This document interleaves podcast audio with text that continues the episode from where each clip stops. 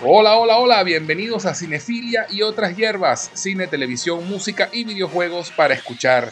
Este es nuestro tercer episodio y si nos estás escuchando por primera vez no puedes perderte los anteriores. Te garantizo que te vas a divertir. Eso sí, termina de escuchar este primero.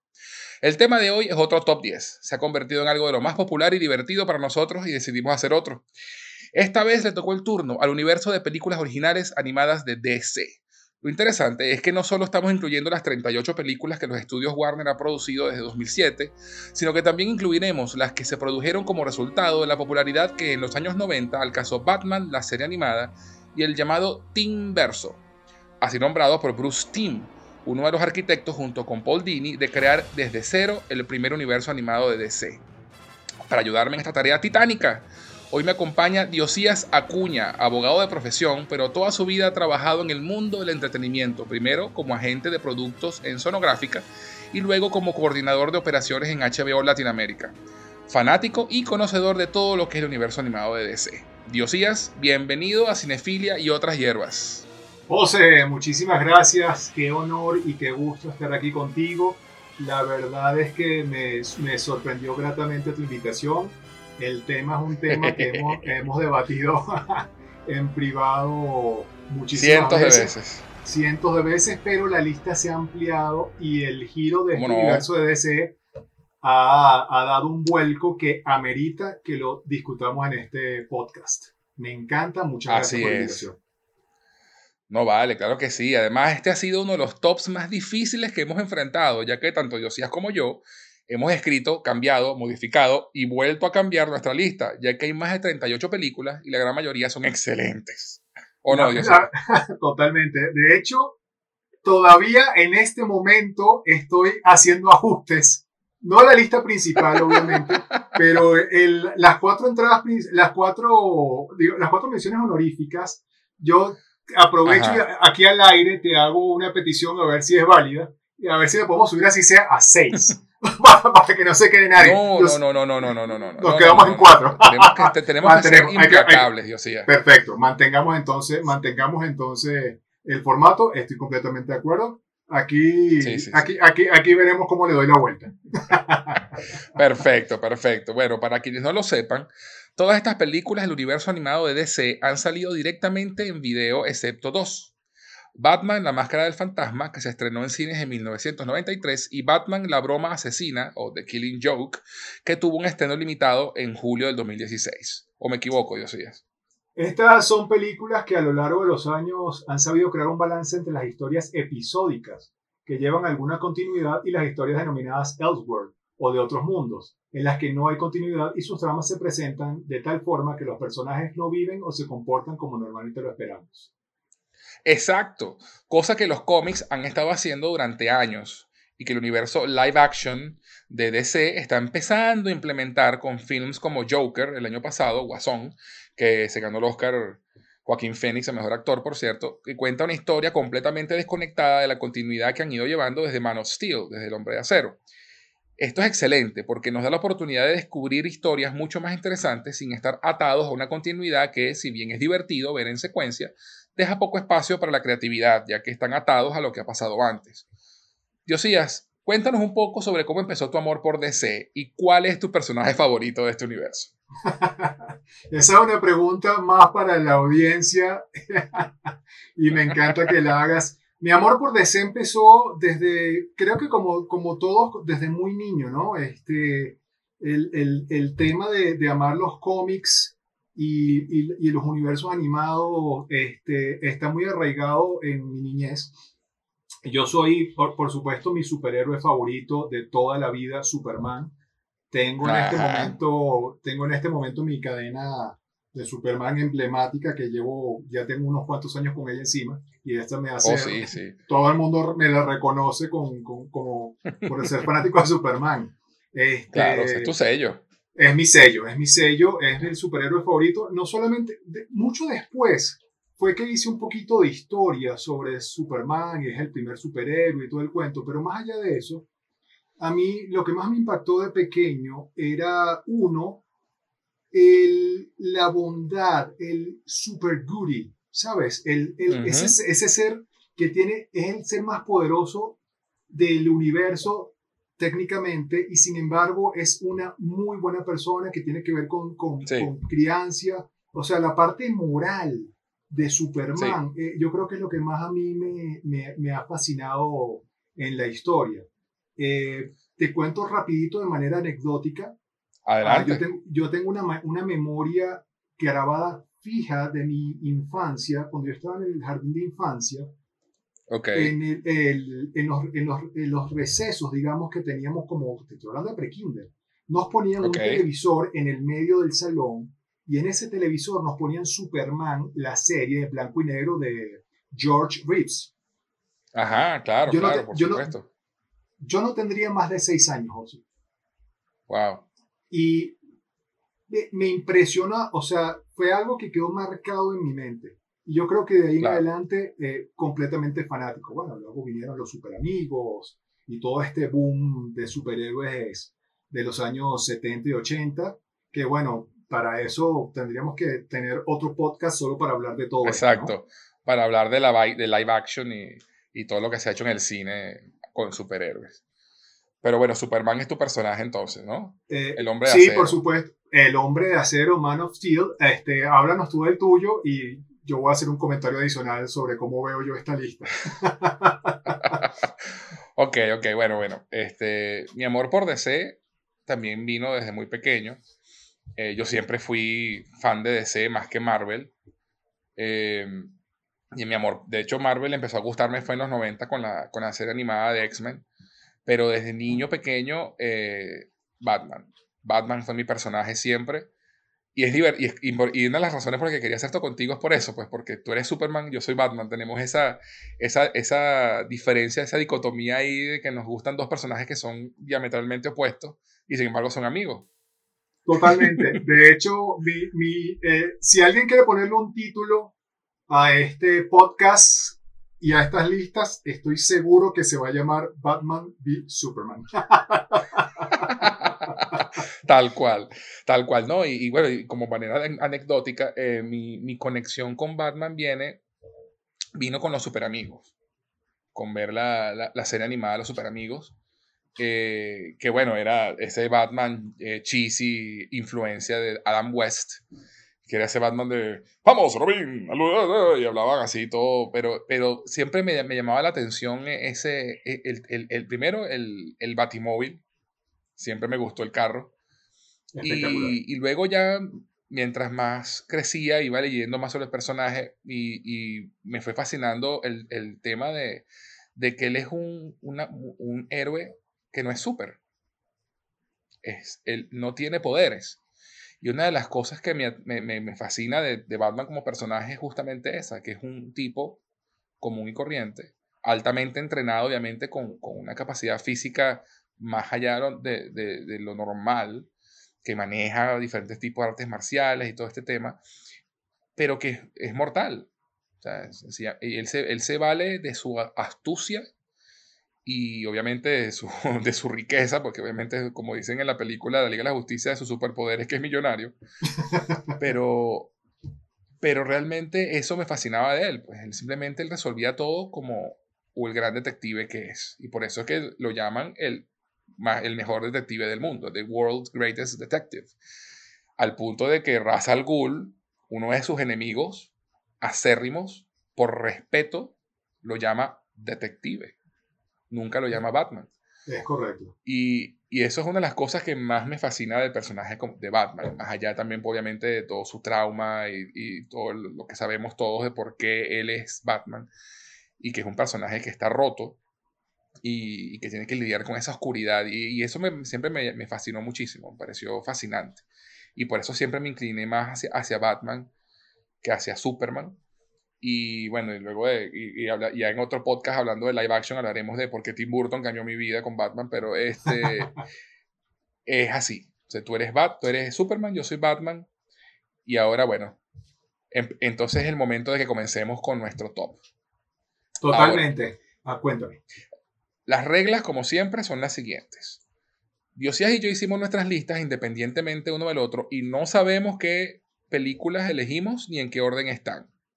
Empezamos con la número 10 Y si la que él eligió como 10 yo la tengo en otro ranking, hablamos de ella en ese momento y luego yo digo mi número 10 y así sucesivamente. Excepto si está en el top 3. ¿Eso quedó claro? Completamente. Si, si yo elijo, si la película que tú tienes como 10 está en mi top 3, entonces hablamos de ella cuando lleguemos a mi top 3. El top 3 siempre lo vamos a hablar en ese momento exacto. De resto, vamos en el orden que, nos, que vayamos hablando. La idea es, al final, conversar sobre nuestras historias favoritas de este universo animado, darlas a conocer a quienes no las conozcan, y que ustedes que nos escuchan pasen un buen rato y si lo desean, compartan su opinión en nuestras redes sociales, que son, Diosías.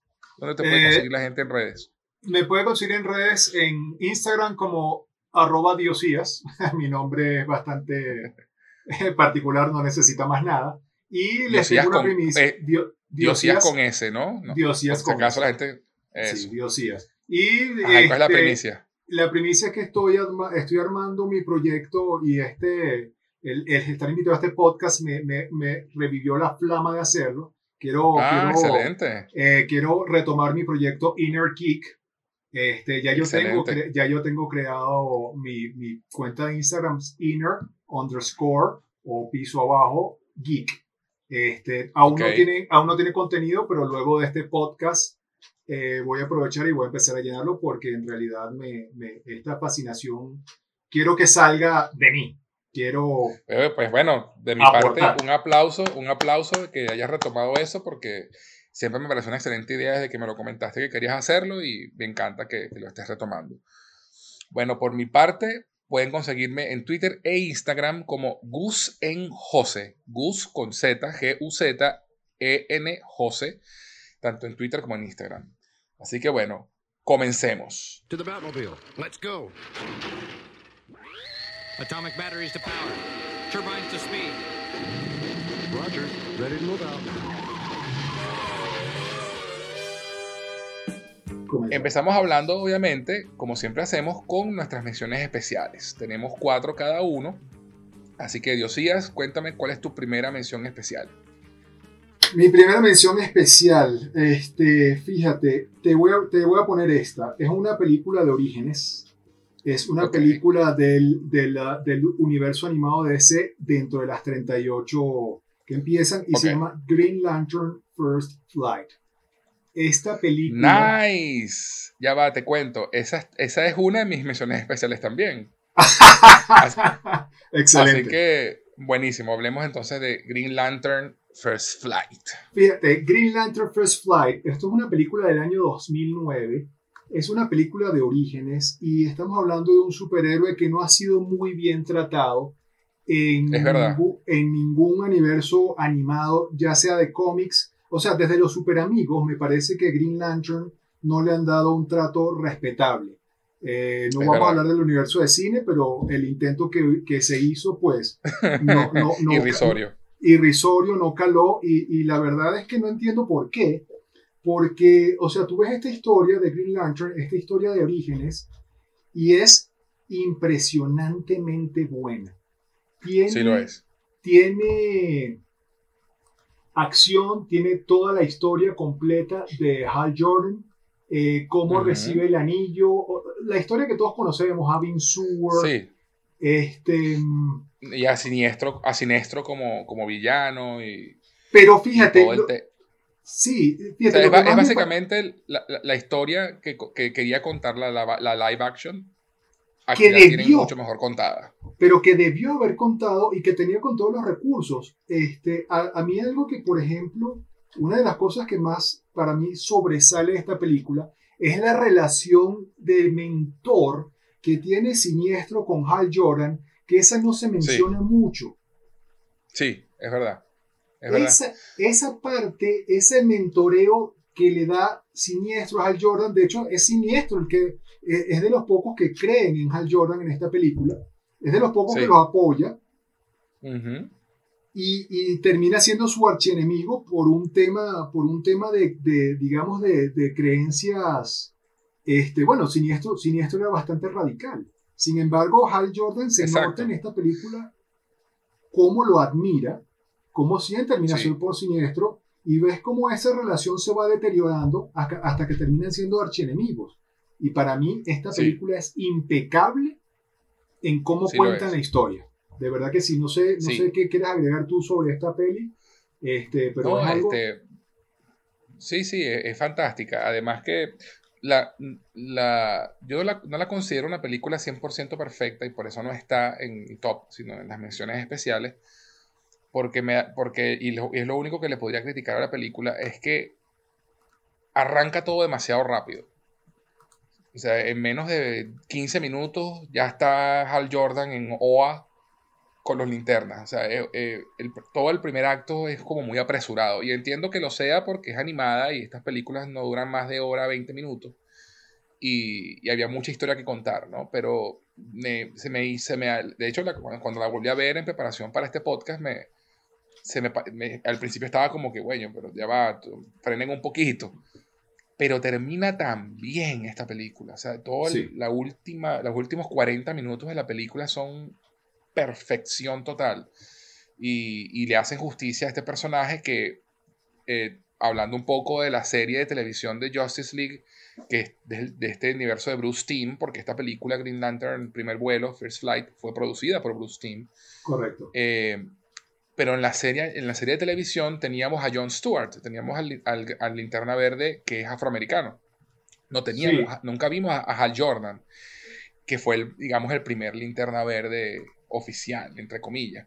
Entonces, eh, y además es una interna verde que a mí me, a mí me encanta ese personaje, Hal Jordan. Me, me identifico mucho con él por, por, su forma de ser, su sarcasmo y su sentido del humor de cómo maneja las cosas. Y, y fue fascinante ver esta película eh, con Hal Jordan, producida por Bruce Timm y, con, y también contada como está. De verdad es una película fantástica y, y bueno, mira tú, la, la, primera mención especial y ya coincidimos. Sí, bueno, es que... ¿qué, ¿Qué te puedo decir? Es que la verdad es que nuestros gustos son muy similares en este aspecto. Y la verdad es que esta es una película que, que, hay que mencionarla. No entra dentro del top 10, te voy a decir, por una simple razón. Porque estaba muy abultado el top 10. Sí, sí. De otra forma. Estamos, estamos, hablando de más de, de 42 películas, si contamos como estamos contando las películas de los 90 que se derivaron de la serie animada. Exactamente. Entonces, eh, eh, son bastantes películas que contar y sacar 10, pues estás dejando a 30 por fuera. Es, es una locura, pero, pero, el, pero, el reto, pero el reto es interesante. El reto es interesante. Sí lo es, y, sí lo es. Y, y, ya pues para, ya para redondear con esta película, eh, además la animación es espectacular. Se nota obviamente la mano de Bruce Timm este, en, en la producción. Y, y, el, y el final de esta película, para los que no la hayan visto, por favor corran a verla. Oh, si, hay, si, hay un persona, si hay un personaje que hay que redimir eh, de, de, de, de, todos los universos animados, es Linterna Verde. Y en especial Hal Jordan, porque como tú mencionas, es el que menos hemos visto. En, Porque la Liga de la Justicia utilizó, por, por otros motivos, utilizó a Jon Stewart. Ahorita no recuerdo qué fue, creo que fue por un tema de derechos, porque, o precisamente porque iban a hacer la película de Linterna Verde. No recuerdo bien ahorita de qué va el tema, porque hay una razón específica, pero eso también quedaría para otro podcast, hablar de las series animadas, que, que, que, creo que deberíamos hacerlo. Tenemos ahí material. Sí, sí, sí, sí, sí, sí, sí, cómo no, cómo no. vamos a anotarlo ahí para, para, otro, para, el futuro. Bueno, voy yo con mi, primera, con mi primera mención especial entonces. Mi primera eh, mención especial es una película del 2014 que está atada a una serie de videojuegos. Batman Assault on Arkham. ¡Wow! Batman Asalto a Arkham. Está atada a, las, a, la serie de videojuegos de Batman Arkham Asylum. Y, y es una película que es la, es la, película animada que nos presenta al Escuadrón Suicida por primera vez. Eh, que está compuesto por Harley Quinn, el Capitán Boomerang, Deadshot, eh, Killer Croc y Killer Frost, si mal no recuerdo, son los, los miembros oficiales de esta película. Correcto. Y, y presenta el concepto pues de, del, del, Escuadrón Suicida en el universo Arkham. Y obviamente Batman está involucrado en la historia. Y, y mira, es, es, una película fantástica, es redondita. Eh, esta sí no entró en el top por abultado, porque esta sí me parece que es una película que no tiene, por, no tiene defectos por donde la mires, es redondita. Eh, además que te presenta muy bien eh, la relación de Harley, de Harley Quinn con el Guasón, que está preso en, Arkham. y Amanda Waller, que, los, que bueno, crea este cuadrón suicida, como todos sabemos, o como para los que no lo sepan, crea este cuadrón suicida colocándoles bombas, eh, un chip en la, en la cabeza, en la nuca, que si se desvían del camino hacen, o hacen algo que no deben, les vuelan la cabeza, para obligarlos a hacer misiones suicidas, de ahí el nombre, misiones muy peligrosas, que en el caso de que algo salga mal, pues le pueden echar la culpa porque son villanos. Y la misión de esta película es que ellos tienen que infiltrarse en la prisión de Arkham a buscar eh, el báculo del acertijo, que tiene un chip con una información muy importante. Entonces, eh, lo interesante es justamente ver la dinámica de estos, de estos personajes que son villanos, siendo los protagonistas de la película, y Batman como un personaje secundario, eh, tratando de averiguar qué está pasando y por qué están ellos allí. Ah, y además agregamos al guasón en la mezcla. Y bueno, te puedes imaginar el desastre y la maravillosa historia que nos cuenta. Entonces, bueno, esa es mi primera mención especial. Excelente. Fíjate que yo no la tenía dentro de mi, dentro de mi lista, no está ni en, mis, ni en mis menciones ni en mi top 10, pero básicamente porque se me escapó. Se me escapó. este, ahora que tú hablas de ella, pues me, primero eh, utiliza, por supuesto, la voz icónica de Kevin Conroy como oh, Batman. por supuesto. por supuesto. y, Mark, Hamill. Mark, Hamill. Sí, señor. este, por lo que no haberla, no tenido en mi lista es básicamente porque estaba muy abultada. Se me fue, se me fue, se me fue, se me fue. Sin embargo, me parece increíble otra película, otra película mención para, para lo que se puede hacer con villanos. El, el tema de que esta película sea de villanos y el protagonismo lo tenga Harley Quinn. Este, bueno, por supuesto, además atada a un videojuego fantástico. Sí. O sea, que esta película es buenísimo, universo. Además que es buenísimo ver, eh, si jugaste el videojuego y ves la película, eh, te das cuenta que sí, el, diseño de Arkham es el del juego. Sí, y reconoces, y reconoces el, el, sitio, ¿no? Entonces es parte de ese guiño adicional a los, a los fans del videojuego que ven pues la arquitectura de, de Arkham como está creada en el juego, recreada perfecto en, en, la película animada. Además la acción es excelente, la música, todo, todo. De verdad que es una película fantástica. Oye, tremenda mención. La verdad es que no eh, se me escapó del radar, incluso me dieron ganas de verla otra vez porque entre las, todas las películas que vi para hacer el podcast, esta se me pasó. Se me pasó. No, y, No, no te creas, o sea, yo me acordé de esta película hace una hora. Es lo que estoy diciendo, que la, la lista siempre, siempre estuvo en constante movimiento, cambiando, subiendo, moviendo para arriba y para abajo. Y revisando, justamente me metí en, Wikipedia para ver la lista de películas, a veces por si acaso se me escapaba alguna y leo, ¡Cuño, Arkham, Arkham, Asalto en Arkham! Tengo que poner en las versiones especiales y la puse. Pues. Bueno, no, este, tremendo, tremendo, indudablemente tremendo, tremenda tremenda inclusión. La verdad es que me deja sorprendido, me encanta. Este, aquí sí no coincidimos en nada, pero, pero indudablemente es un película. Es un película. Es un película. Y, y, pero aquí, aquí ya empieza a notarse, y, tengo que mencionarlo desde ya, aquí ya se empieza a notarse el Batman v Superman. porque, voy yo, porque voy yo con mi mención especial. Yo, yo, estoy seguro que especialmente en el top 10 se va a notar mucho. Vamos a ver. Vamos a ver, creo, que, vamos, a coincidir bastante por, porque más allá del, o sea, yo le, más allá del alma del personaje, me, también mi, mi, mi, parte crítica entró, entonces ahí, ahí, ahí todavía nos parecemos mucho más. Entonces posiblemente, pero bueno, voy con mi mención especial. Este, esta es una película de mi héroe favorito. No está en el top 10 porque no tuvo espacio y es All Star Superman. Ah, qué buena, vale, qué buena, qué buena, qué buena. Esta, película, además que está basada en un cómic, un cómic muy famoso. Eh, sí, y es una adaptación muy, muy fiel al, al mismo cómic eh, que, su nombre indica, All Star Superman. Es básicamente una historia dividida como en cuatro, en, como en cuatro grandes partes en la, eh, si mal no recuerdo, en el cómics están un poco más diferenciadas la, separación de la historia. Pues en, en la película, por, por, obviamente por, por, por, manejos de, de, de la película, la continuidad está un poquito más atada. Este, esta película tiene, entre, entre muchos detalles, uno, obviamente, otra vez la mano del, poderosísimo Bruce Timm. Oh, yo no sé por qué ese señor no es presidente de Warner. además, que, además que quiero hacer un inciso acá, porque esta película está dirigida por un señor que se llama Sam Liu.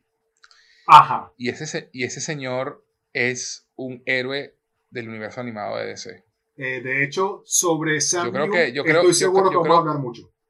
Yo creo que el 90% de las películas animadas de DC son dirigidas por él. Cuidado si no más. Sí, eh, si buscamos la, si nos vamos a las fichas técnicas, este, yo recordando así rapidito, lo que, lo que vimos en, por, por, todo lo que estuvimos haciendo, Sam Liu está así, si no me equivoco, en el 90% de Bruce Timm aparece, eh, está en un 60% porque el, universo de Tim se separa un poquito ya más adelante y hablaremos de eso. Este, pero, pero, por ejemplo, algo que me gustaría hacer mención en esta es en, uno, el dibujo, el estilo de dibujo de, de, esta, de esta película All Star Superman es hermoso. O sea, es porque es. un dibujo que es mucho más cómic. Esta película fue hecha, o sea, prácticamente ver las escenas es pasar una página del cómic.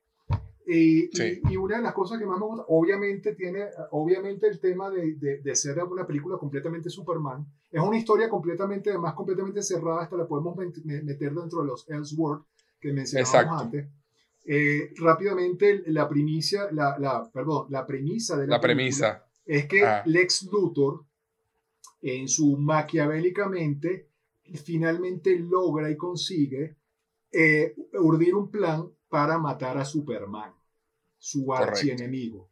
Y, y, la, y la forma en la que lo hace además es bastante irónica, porque Superman en, en, una misión espacial tripulada por un científico que ahorita no recuerdo el nombre del, del del, científico, este, pero al final es muy importante.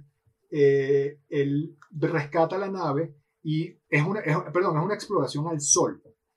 Y hacer, eh, Superman va, los rescata y eso hace que Superman tenga una sobreexposición de, eh, del, del, del, sol y sus células se sobrecargan de, de energía solar a un nivel que su cuerpo no logra metabolizar de manera eficiente, por lo que Superman empieza a morir.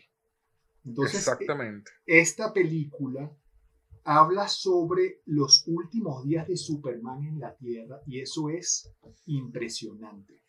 sí, lo es. Es muy, muy emotiva. Es súper emotiva. De hecho, el acto final, yo lloré como niño. Además, la, acabo de terminar de ver hace 15 minutos antes de venir a, grabar el, eh, el, programa contigo porque no, hacía mucho que no la veía y está entre mis favoritas, pero, pero necesitaba verla otra vez. Y, y, la verdad es que este, desde su confesión de amor a Luisa Lane, este, pasando por, este, hay, hay, una parte que me encanta que es eh, cuando, él se, cuando él está, Luisa por supuesto además es muy divertido porque no le cree que él es Superman. Él le dice, Luisa, Y, ella, le dice, no, qué, qué, buena personificación estás haciendo de Clark. Y ella no le cree que él es Superman. Pero él le dice, quiero que tú veas el mundo como, como lo veo yo y crea una solución para darle superpoderes a, a Luisa. Claro. Y, y, y, esta poción dura 24 horas y, Luisa, de hecho, él, él, le cose un traje especial y todo. O sea, una, una cosa hermosa, la parte, la parte, la parte amorosa de, esta parte, de, esta, de este acto. Él la lleva a conocer, a conocer en pleno, en pleno, en pleno, ah, es el cumpleaños de Luisa Lane, perdón, ese es un detalle que se me, se me olvidaba. Como regalo de cumpleaños, él le da, él le da este, esta, esta, esta poción para, para que tenga superpoderes. Y bueno, pasan un montón de cosas, no voy a extenderme mucho en la película, pero por ejemplo, de entre mis escenas favoritas está, aparecen dos personajes, Ulises y Sansón. ni siquiera sé de dónde vienen porque además es todo loco este, pero vienen a retar a Superman por el amor de Luisa. Pero en realidad ellos tienen otro plan, vienen escapando y, y, terminan eh, confrontando a Superman con dos cosas. Uno, que, que, siempre se ha hablado que Superman es únicamente la fuerza bruta y, y, de hecho el reto es un reto de inteligencia, es un reto contra una esfinge que le hace la, la pregunta de las preguntas. Que, y además me encanta, y además me encanta el acertijo es, em, eh, ¿qué pasa cuando, cuando un objeto inamovible se encuentra con la fuerza indetenible? Una cosa súper super loca y, el, y la respuesta de Superman rápidamente es surrender, se, se, se, rinde. Se rinden una ante la otra. Eh, demostrando que Superman no es solo fuerza. Además, en esta película, pues el tema, el tema de, de las, de las células le, le, le confiere mucho más poderes, es mil veces más fuerte de lo que normalmente es, pese a que está muriendo. Este, el, el siguiente. Sí, es como, es como el, el, último brillo, el momento más brillante como, como poderes, porque esa luz está por extinguirse. Sí, y de hecho, y de hecho, sí. Eh, es muy, muy bonito, es muy bonito y muy emotivo el final de esa película. El final es súper emotivo, o sea, es, Superman además termina donde empieza, digamos, eh, eh, de, de manera metafórica, donde empiezan sus poderes, porque termina restaurando el sol en base, a, en base a su sacrificio. Esta es una película es, hermosísima y es un completo stand-alone. De hecho, la película termina con, con Lex Luthor este, redimiéndose. Eh, él termina, el, Lex Luthor en algún punto de la película obtiene la, misma, el mismo suero que le da a, Luisa Superman, obtiene poderes, casi vence a Superman y, es, hermosísimo, es hermosísimo. Incluso al final él entrega a este científico que te digo, le entrega su diario donde él ya él decodificó el genoma de Superman como para hacer un nuevo Superman. Una cosa, All Star Superman es para mí, a mí me impresionó muchísimo cuando la vi. No sé si tienes algún comentario. No, no, perfecto como lo explicaste, como lo comentaste. De verdad es una película que es muy emotiva, tiene, cuenta una historia que, que lo interesante que es, que no, no, realmente no va de, de, Superman luchando contra un supervillano y salvando al mundo. Es, es, una película más personal, una historia más personal. Eh, a pesar de que, bueno, el sol y todo este tema, de, pero, pero realmente va sobre cómo serían, si tú sabes que vas a morir pronto, cómo vivirías tus últimos días. Exactamente. Y, si, y si, eres Superman, y si eres Superman, más aún, ¿cómo eh, vivirías tú esos últimos días? Ese era mi punto. ¿Cómo, cómo ves, cómo termina, cómo, cómo vives tu vida después de haber sido el ser más poderoso y, y, te enfrentas a tu, a tu propio fin? A tu propia mortalidad. Es impresionante. Eh, sí, es, es, Sí lo es, sí lo es. Excelente lección, mi querido Diosías. Eh, bueno, paso yo entonces a mi siguiente mención. Eh, no, me salto Green Lantern porque ya la hablamos, que fue una de las tuyas. Mi, mi, siguiente mención es una película que, del 2010 y se llama Superman Batman Apocalypse. Ese está en mi lista. ¿Pero en tu lista del top o en tu lista de menciones en mi, en mi lista de menciones especiales. Ah, bueno, mira tú, pues qué fantástico esto. Es que, claro, las grandes mentes pensamos iguales. ¿Qué te puedo, qué te puedo decir? Total. Eh, Además, esta, es una película de esta película eh, es una de las mejores películas de Batman y Superman animadas, ¿no? Eh, además que es la película que presenta oficialmente a Supergirl. Y, y, y además es, es, una continuación, son dos películas que es Superman Batman Public Enemies, es la primera parte, y esta Superman Batman Apocalypse es la continuación de esa. Correcto. Y, y, presenta Supergirl, y presenta Apocalypse, y a Darkseid, Apocalypse, perdón, no Apocalypse, Apocalypse, que es el planeta donde, donde vive Darkseid, que es el Thanos, que es el Thanos de DC, es el mega Big Bad de DC. Y, y Supergirl obviamente llega a la Tierra y obviamente Batman no confía en nadie y mucho menos en, en una nueva kryptoniana con superpoderes. Y Superman pues obviamente está tratando de ayudar a su prima a adaptarse. Y Apocalypse decide secuestrarla y se la lleva, eh, Darkseid, perdón, decide secuestrarla y se la lleva Apocalypse. Entonces bueno, Superman y Batman tienen que unirse, ir a Apocalypse a rescatar a Supergirl. Sin entrar en muchos detalles de la trama, eh, esa película tiene una batalla final en Kansas que es de lo mejor que ha hecho DC en, en, anima, en animación. Y yo quiero agregar, José, porque esta película es una de mis favoritas de todos los tiempos. Eh, está, está, por supuesto, en, en, el, en, las cuatro. Nuevamente no entra el top 10 porque son demasiadas películas y hay muchísimo material para cortar. Esta película, esta película maneja una acción que si esto se pudiera replicar en el cine live action, sería una locura. Una locura. O sea, la acción, eh, la acción de esta película, hay, hay, tres, hay, tres, hay tres que voy a rescatar para no meterme demasiado en esto. Uno, que, que, además no lo, no lo, mencionas, pero yo sí quiero resaltarlo. Eh, entra Temisquira y la Mujer Maravilla en este. En este Correcto. Esta película, de hecho, tiene la Trinidad. Es correcto, tienes toda la razón y mala mía por no haberlo mencionado. Es verdad. La Trinidad aparece en esta película, este, pero no como protagonista, que es lo que más me gusta. La protagonista es indudablemente Super Chica, la prima de Superman. Eh, cara, cara Sorel.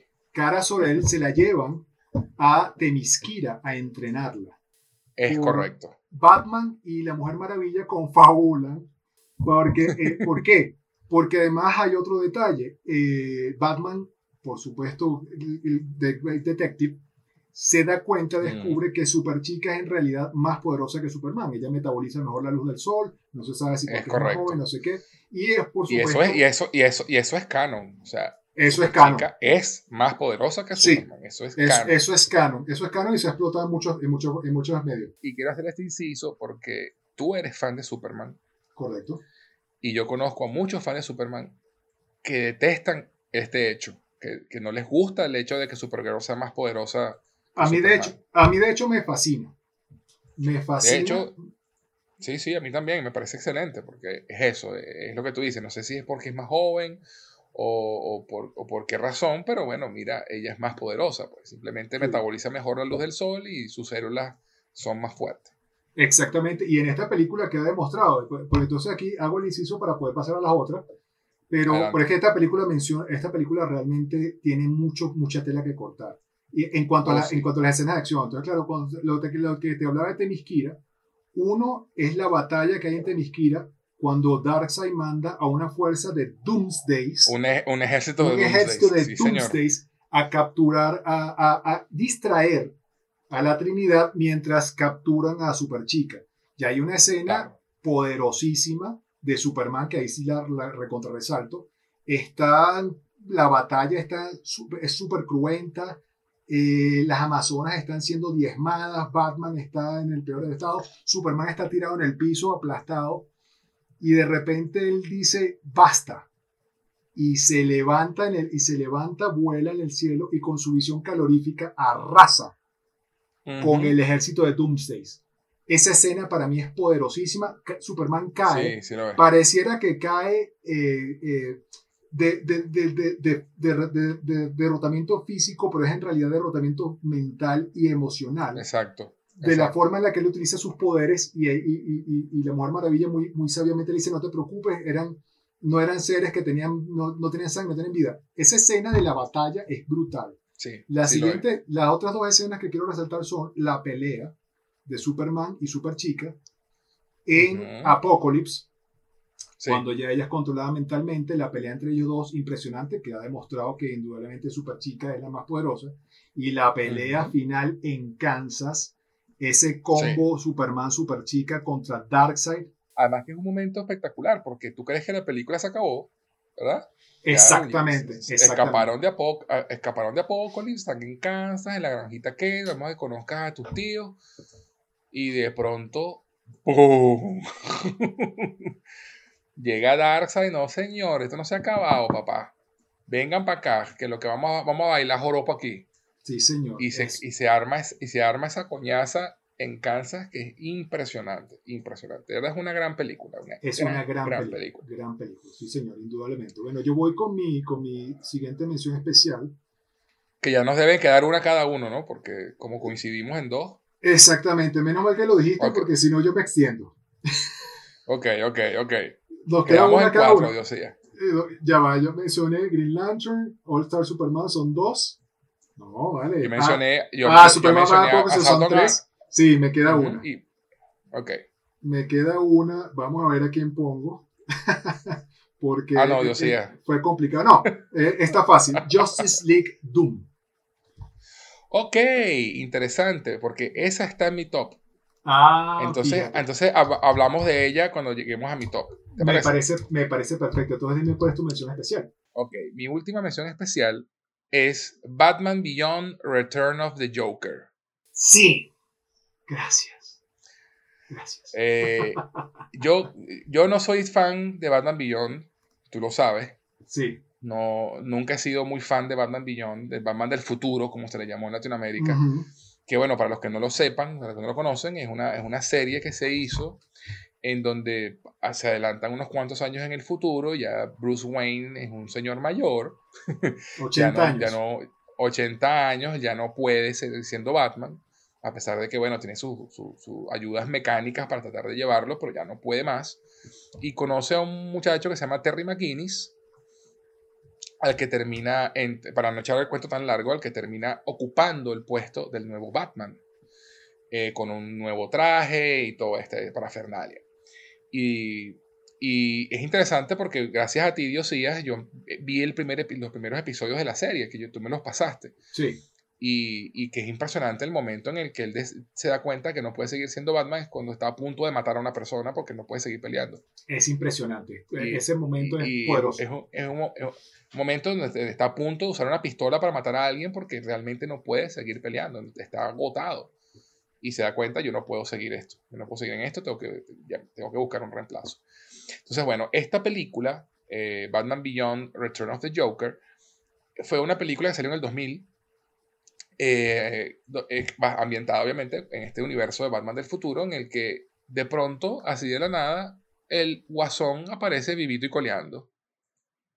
Y joven, como estaba la última vez que se le vio, que se le había dado por muerto. Y entonces, obviamente, esto es un golpe durísimo para Bruce y para, y para todos los que están vivos todavía de, la de esa época de la juventud de, de Bruce.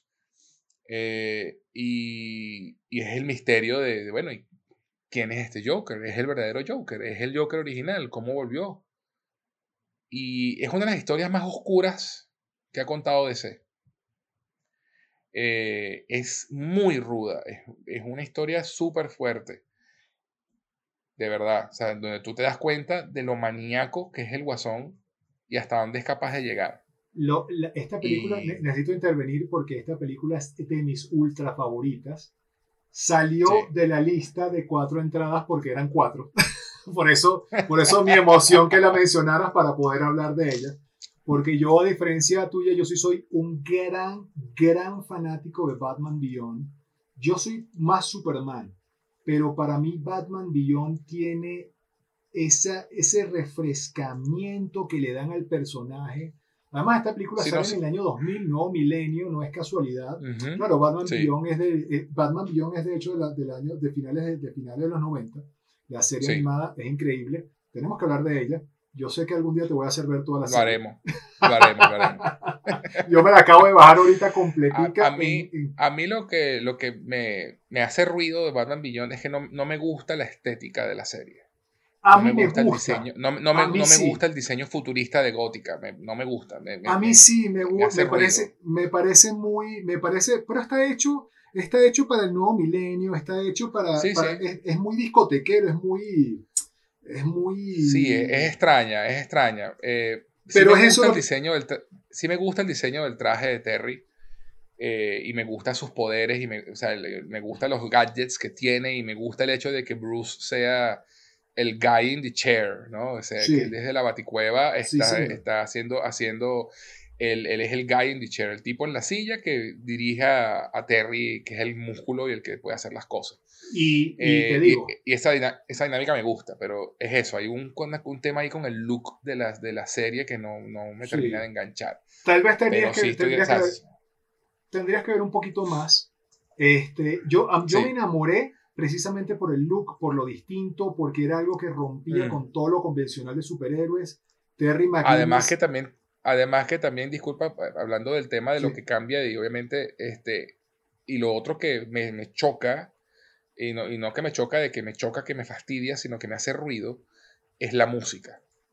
o sea, porque, yo, porque, porque Batman para mí siempre va a ser eh, este, esta música eh, eh, clásica eh, Bortoniana, gótica. Total.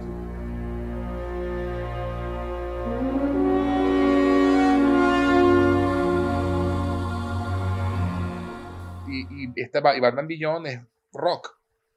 La música es, completamente, es completamente diferente. Es, es un rock disco loco.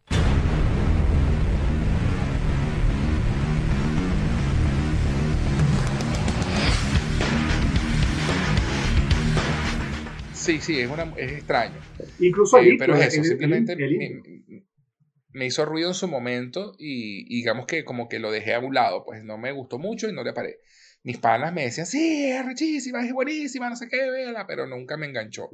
Pero esta película, esta película es espectacular, de verdad. Es que, esta, la historia que, cuenta... Sí. La historia que, cuenta es, va más allá de cualquier diseño, de cualquier cosa. O sea, la historia es muy buena. No, e Además que te, fíjate, sí. Eh, ella me decía esta última cosita. Sí, sí, sí. El, eh, una de las cosas fascinantes que tiene esta película es que te, te, te, cuenta que Bruce y Bárbara Gordon tuvieron algo. te iba a mencionar eso. ¿No? En, este, que fueron pareja en algún momento. Y, obviamente esta, en la película Bárbara Gordon es ya, si mal no recuerdo, es la comisionada. La comisionada Gordon. De la policía. Sí, y, y, bueno, y, habla, y, ella, y hablan de la relación que ellos tuvieron, que muchos fans, porque Bruce Timm, este es uno de los fetiches de Bruce Timm, de empatar a Batichica con Batman. Y, muchos fanáticos, sí, sí, pero muchos fanáticos no les ha gustado para nada esa, esa, ese rejunte ahí pero Bruce Timm siempre tuvo ese fetiche de ellos dos y bueno, mira, lo metió cada vez que pudo. Y, y de hecho esta película, esta película le, rescato para no hacer esto demasiado largo, pero es que esta película para mí es icónica, porque yo soy muy fan de la serie, pero esta película, aparte de, que, aparte de que limpia un poco lo que no te gusta de la serie, es más seria, es más seria en ese punto, eh, es un, esta película es más bien un tie-up, es, es, es un enlace a lo que fue Batman, la serie animada. Eh, Bruce Timm, de hecho, eh, estoy aquí leyendo la, ficha técnica y, eh, o sea, se te cae la mandíbula. Alan Burnett, Paul Dini y Bruce Timm son los productores. Obviamente, obviamente, este está dentro del team del Teamverse y, de, y es una continuación directa donde ata Batman del futuro y ata a la serie animada de Batman que tenemos que hablar de ella en algún momento, este, porque es, es, magistral. Y además, y además, el, mejor, el, mejor, Batman que se, ha, que se ha visto en cualquier medio audiovisual es esa serie. Sí, señor. Y además, antes de, antes de entrar ya en la lista de los 10, porque ahí, ahí vamos a empezar a diferir un poquito más, hay, hay algo que yo quiero mencionar en este podcast y, y, tiene que ver con las voces, el casting de oh, voces que se gasta DC en cada una de sus películas es para quitarse el sombrero. Esta sin ir muy lejos, toma las voces originales de, de, de, Batman, de Batman, tanto de Batman del futuro, porque está Will Friedle, que es, es la voz de, de, Terry, McGinnis, es, la voz, es, eh, eh, es, consistente porque es la voz de Terry en la serie, es la voz de Terry en la película. Kevin Conroy regresa a su papel icónico de Batman. Ya que no lo hacía en la serie. Que no, no, en la serie también. No, perdón, tienes razón. En la ah, serie no es Kevin Conroy. En la serie no. En la serie no es Kevin Conroy, pero aquí retoma Kevin Conroy su papel y, por supuesto, el guasón. Mark, Mark Hamill. O sea, Dios mío. Sí, sí, eh, sí, sí. Y además lo, lo que yo decía al principio sobre esta película, es una de las historias más oscuras y más duras que ha contado el, universo de Bruce Timm eh, en animación. Perdón, y el twist. El, por eso, el, plot, es algo, es algo, es, es, retorcido, es una cosa que tú dices, wow. O sea, wow. O sea, no hay otra forma de decirlo sino wow. El, Esta es una de las películas que hay que verla. Esta hay que verla para creerlo, de verdad. El giro que, tiene al final es. Sí, el giro que tiene al final es extraordinario. La explicación que le dan por qué él va. O sea, ni siquiera lo va a mencionar porque hay que verlo. Esto, esto es, no, no, de verdad, cero, spoiler, cero spoiler. Cero spoiler. Recomiendo altamente esta película por, por muchas razones. Pero bueno, este, podrán imaginarse entonces, si, podrán imaginarse entonces si esta película que tanto nos gustó no entró en el top 10. Imagínense lo que está en el top, lo que hay en el top 10. Exactamente. Así que bueno, es hora de empezar entonces con nuestro top 10 oficial de películas animadas de DC.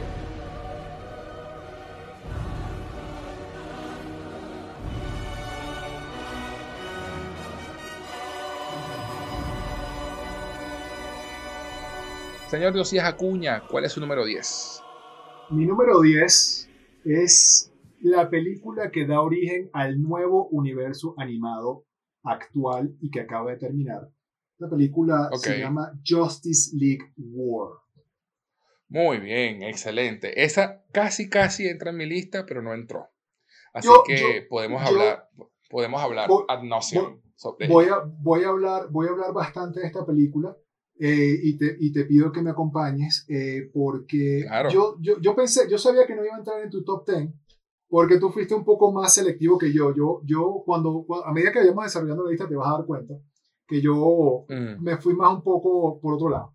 Justice League War arranca lo que es el nuevo universo de DC, que en ese momento, cuando Justice League War arranca, yo no sé qué tan, qué tan concebido lo tenían para hacerlo en, en, en, continuidad.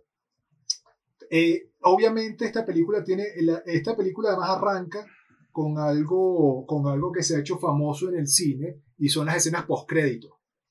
De aquí en adelante, las, las películas animadas de DC que están interconectadas, todas tienen escenas post-crédito. Entonces, me imagino que si hubo, ahí, si hubo ahí un poco de enlace Vamos a recuérdame, qué, recuérdame qué año fue esa película, Yo sé Ya te voy a decir, estoy chequeando mis eh, registros, porque si no me equivoco, ya te voy a decir, estoy aquí chequeando. pregúntale Oráculo, Oráculo. Eh, el Oráculo. ¿Qué año? oráculo, por favor, este es 2000, 2011, sí. Tenía en mente, tenía en mente que era 2010, pero en realidad es 2011. Cabe acotar eh, que Justice League, Justice League War arranca, como, como bien dijo Diosías, este universo cinematográfico de lo que se denominó el nuevo 52, ¿no? que a, la, par de los cómics, eh, que constó de 16 películas a lo largo del 2011 para acá. Sí, perdón, tengo, eh, que corregirme. Esta película es del 2014. Ajá, ok. O sea, en seis años se construyeron 15 películas. Seis años, 15 películas. 16 películas. 2014. contando la de Constantine, que, que está conectada, son 16. Exacto. Eh, que, eh, y imagínate, son 16 películas animadas en seis años, con una continuidad y, entre, y intercaladas entre estas 16 películas, obviamente se hicieron películas de, Standalone, eh, Elseworlds, y, hablaremos de ellas. Pero bueno, volviendo al tema de Justice League War, adelante. Justice League War es la que arranca, es el kickoff de, de, de este universo animado de DC, es la reunión de la Liga de la Justicia, eh, basada además en la, en la saga de los cómics de los Nuevos 52. Esta película es completamente Nuevo 52. Yo, yo en cuanto a diseño, este diseño, personaje, diseño de personaje y personalidad, porque lo, las personalidades de Superman y y la de Wonder Woman son un poco más agresivos, un poco más eh, menos, menos afables de lo que eran antes. He de, he de confesar que esa es una eso fue un choque para mí muy fuerte. Esta película entra para mucha, para muchísima gente, para muchísima a, gente. A mí, a mí me golpeó muy duro, honestamente, un Superman muy oscuro. No es gracias a Dios luego se van corrigiendo y, de esto hablaremos más adelante.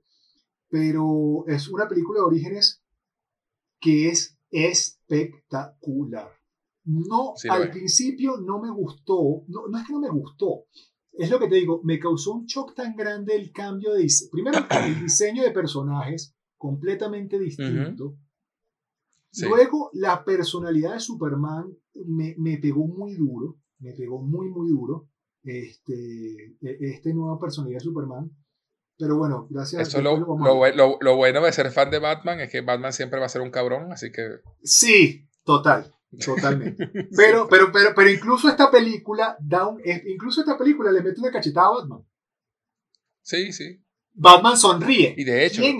Sí, de hecho, en los cómics, cuando se instauraron, eh, como se instauró el nuevo 52 en los cómics, hubo mucho backlash, muchos mucho, muchos fans se quejaron justamente por este cambio de diseño que la película animada también reflejó. Entonces, bueno, digamos que fueron constantes con la adaptación del universo que estaban, que estaban haciendo.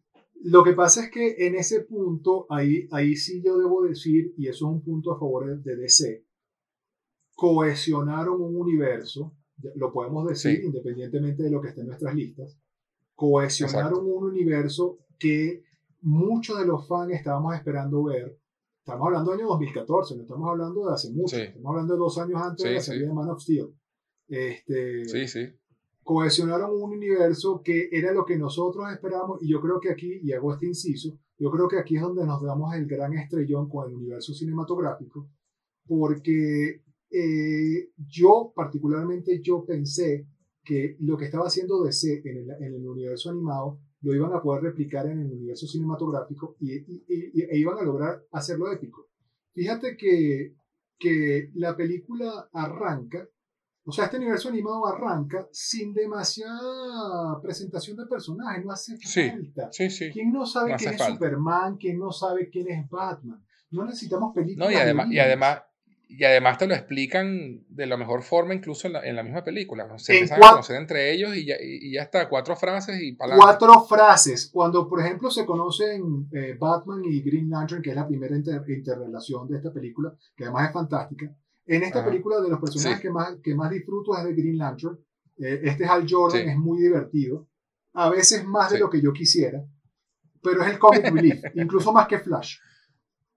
Flash, Flash, pareciera ser un poco incluso más serio, o, o no. Esta, bueno, incluso en esta película son muy amigos. Eh, en esta, esta película arranca con una relación de, de Barry Allen y, y, Hal Jordan, donde ya ellos, ya ellos son muy amigos, se conocen de tiempo, porque son muy amigos. Eh, arrancando esta unión, de hecho son los que se conocen. Este, Batman es un personaje oscuro y no conocido. Superman es un personaje nuevo también. El kryptoniano, el extraterrestre de Metrópolis lo llama Batman. Exacto. Eh, la Mujer Maravilla, sus orígenes son completamente eh, un poquito más, más opuestos. Ella aparece, de hecho, de repente en la película. El origen de Cyborg, Cyborg sí tiene un origen más elaborado y, y, me parece perfecto porque coincide con, con lo que es más y, y, y, ahora entendemos, ahora entiendo mejor todo lo que hilvanaron a través de este personaje Cyborg, que es un personaje eh, medio secundario en el pasado, y que, y que tomó una Claro, porque él, él, siempre, él, siempre, él siempre formó parte de los, de los jóvenes titanes, de los Teen Titans. Correcto. Y cuando entra, cuando, cuando entra el nuevo 52, deciden pues subirlo de nivel de la, de la AAA, lo pasaron para Grandes Ligas y lo pusieron en la, en la Liga de la Justicia. Pero eso y los fanáticos de los Teen Titans, y, lo, y claro, pero, pero, los fans de Teen Titans se molestaron porque Cyborg siempre fue de Teen Titans. Yo también me molesté, pero de eso también vamos a hablar. Sí, más sí. Pero a mí tampoco me gustó. Este de hecho, no me gustó su inclusión como una. O sea, le dieron prioridad a Cyborg por encima de personajes como el Martian Manhunter, eh, como Hawkman, como. Claro, y yo, y yo entiendo, por un lado entiendo que lo hayan hecho porque ya vimos la serie animada de la Justice League y Justice League Unlimited. Correcto. Entonces ellos querían hacer, querían hacer algo, algo diferente y, y, y aprovecharon que el nuevo 52 estaba en los cómics y decidieron, bueno, vamos a adaptar esta versión de la Liga de la Justicia. Eh, y de hecho, esa versión de la Liga de la Justicia era la que estaba empezando a hacer Zack Snyder.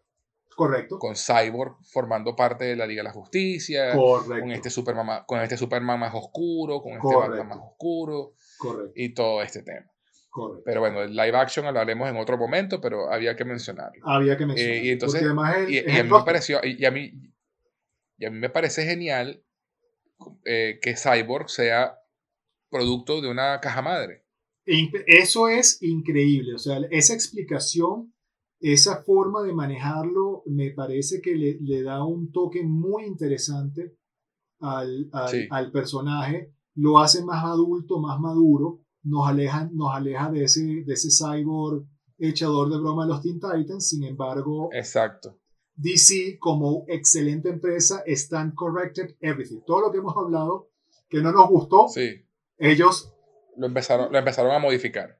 No, pero más, que, más allá de que modificar, y, y, con esto cierro mi comentario de Justin League War, es que esta película te muestra personajes que van creciendo sí, con las sí, historias. te van, se van enriqueciendo, van, van.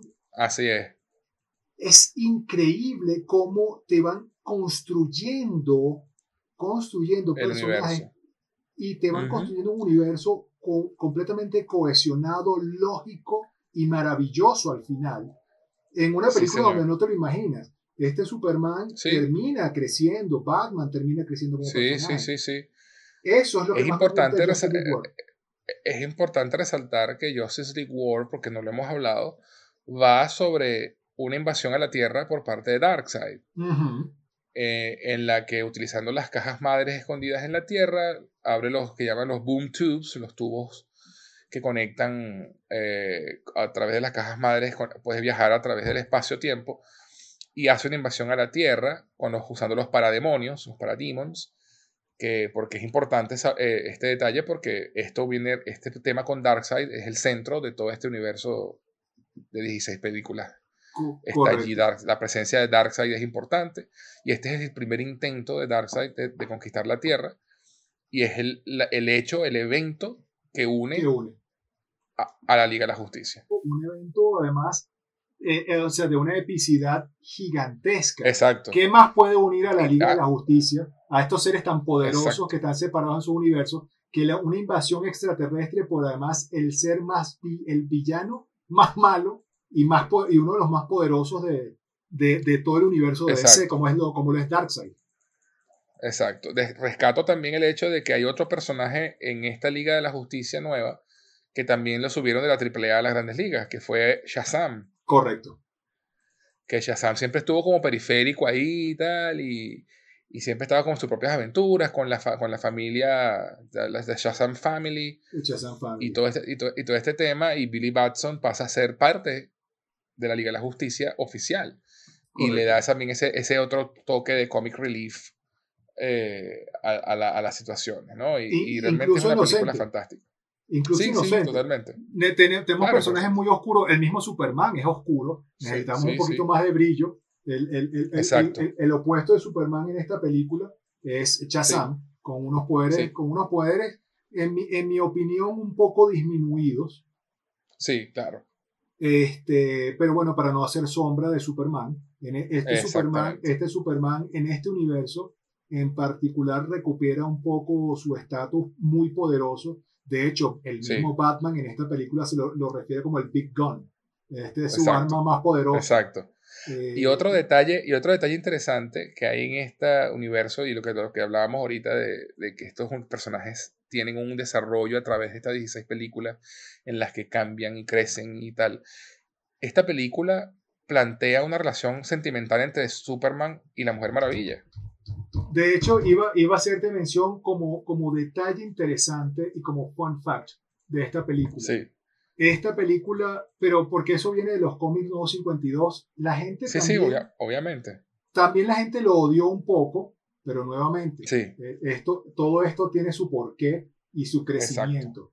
Esa, Pero, pero para mí, para mí, para mí sí es lógico, es la relación más, más, más lógica de todos los cómics. Son los dos seres más poderosos, hombre-mujer. ¿Cómo no se van a sentir atraídos? Y de hecho hay una escena el, brutal. El epítome, el epítome de la perfección masculina y la perfección y femenina. Y la la escena en que se conoce por primera vez, así como que. Mm, impresionante. Oh, you're strong. Eh, además, volteado de cabeza la Mujer Maravilla en el avión presidencial y Superman levantando el avión. oh, you're strong. Eh, eh, es, una escena. Hay, unas, hay algo sexy ahí, una cosa, pues uno entiende. Incluso, y incluso en esta película está Steve Rogers y Steve Rogers queda completamente out. Al igual que Luisa Lane. Steve, Steve, perdón, Steve, Trevor. Steve Trevor. me estoy metiendo con universos distintos. Sí, sí, ese otro, ese otro. Eh, eh, pero esta relación, esta relación de Superman y la Mujer Maravilla es la, es, el, es la, la, relación lógica entre los dos seres más poderosos. Hombres Exacto. Y de esto vamos a seguir hablando, pero vamos con la tuya, José. ¿Cuál es tu número 10? Bueno, fíjate, mi número 10 es la película de Wonder Woman del 2009. Wow. La película que cuenta el origen de Wonder Woman, obviamente no la Wonder Woman de este universo del nuevo 52, es la historia más clásica. Eh, y bueno, mira, es, simplemente una gran película eh, de estas redonditas que no está conectada con nada, una, historia de origen clásica donde Steve Trevor se estrella en Temisquira y la, y la mujer y Diana lo rescata y se enamoran y van a la Tierra y Ares y, y todo el tema de clásico, muy parecido de hecho a la película que, que, salió live action hace unos años, Hasta el chiste del helado, hasta, hasta el chiste del helado lo hacen. Es correcto, tal cual, el chiste del helado me fascina. Sí, sí, sí. Es, es, la historia clásica de Wonder Woman, pero tan bien contada y con una acción tan buena y, y con esa inocencia que tiene Diana, porque esta es la Diana clásica, no la Diana nueva, que es más, es, es más ruda esta inocencia de Diana que, que, simplemente estaba experimentando el mundo por, exterior por primera vez, el mundo de los hombres, y Steve Trevor, eh, este piloto eh, divertido y temerario que termina enamorándose de la mujer más poderosa del mundo. Pues.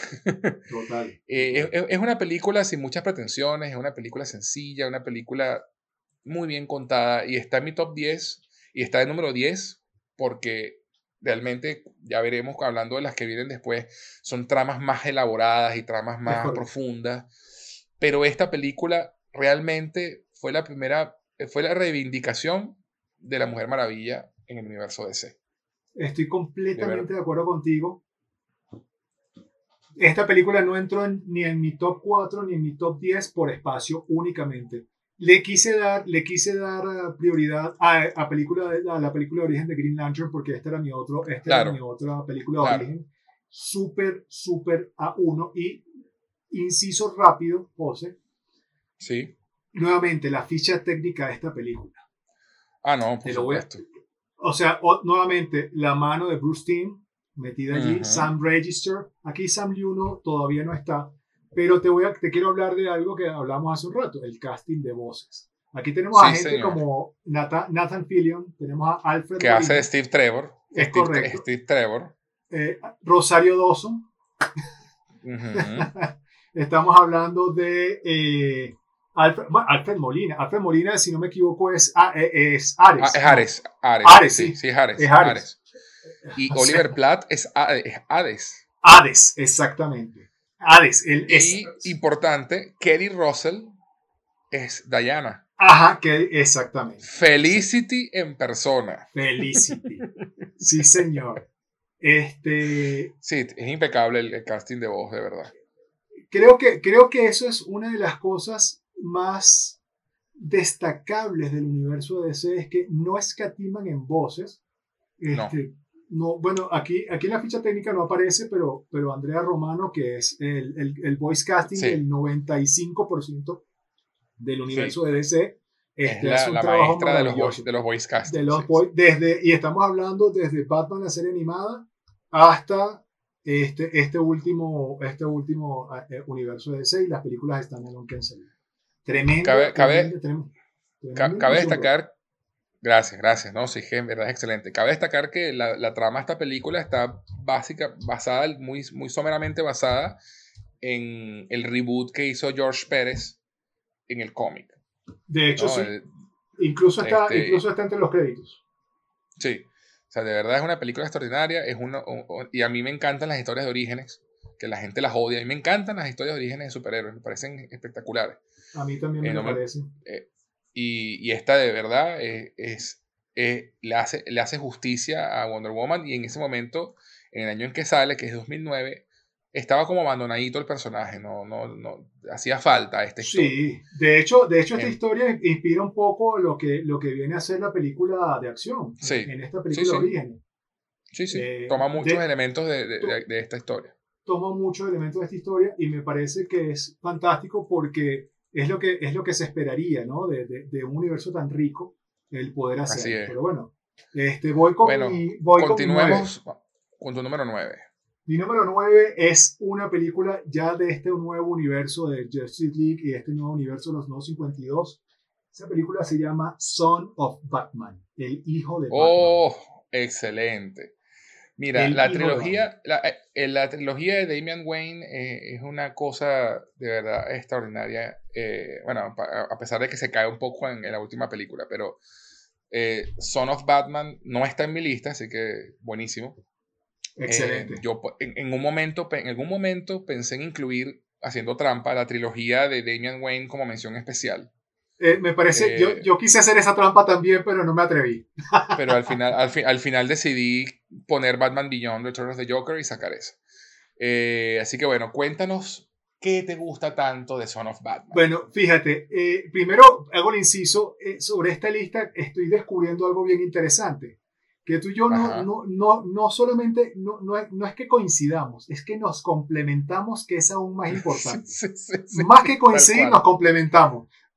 Yo dejé lista, yo dejé por fuera películas que hubiese querido incluir que tú estás incluyendo y lo mismo está pasando, me estoy dando cuenta. Y creo que más que complementar es coincidir, que es hermoso. Sí, sí. Somos Batman. el hijo de Batman. El hijo de Batman. Esta película entra en mi lista por, lo, por la historia. El personaje de Damian Wayne me parece fascinante.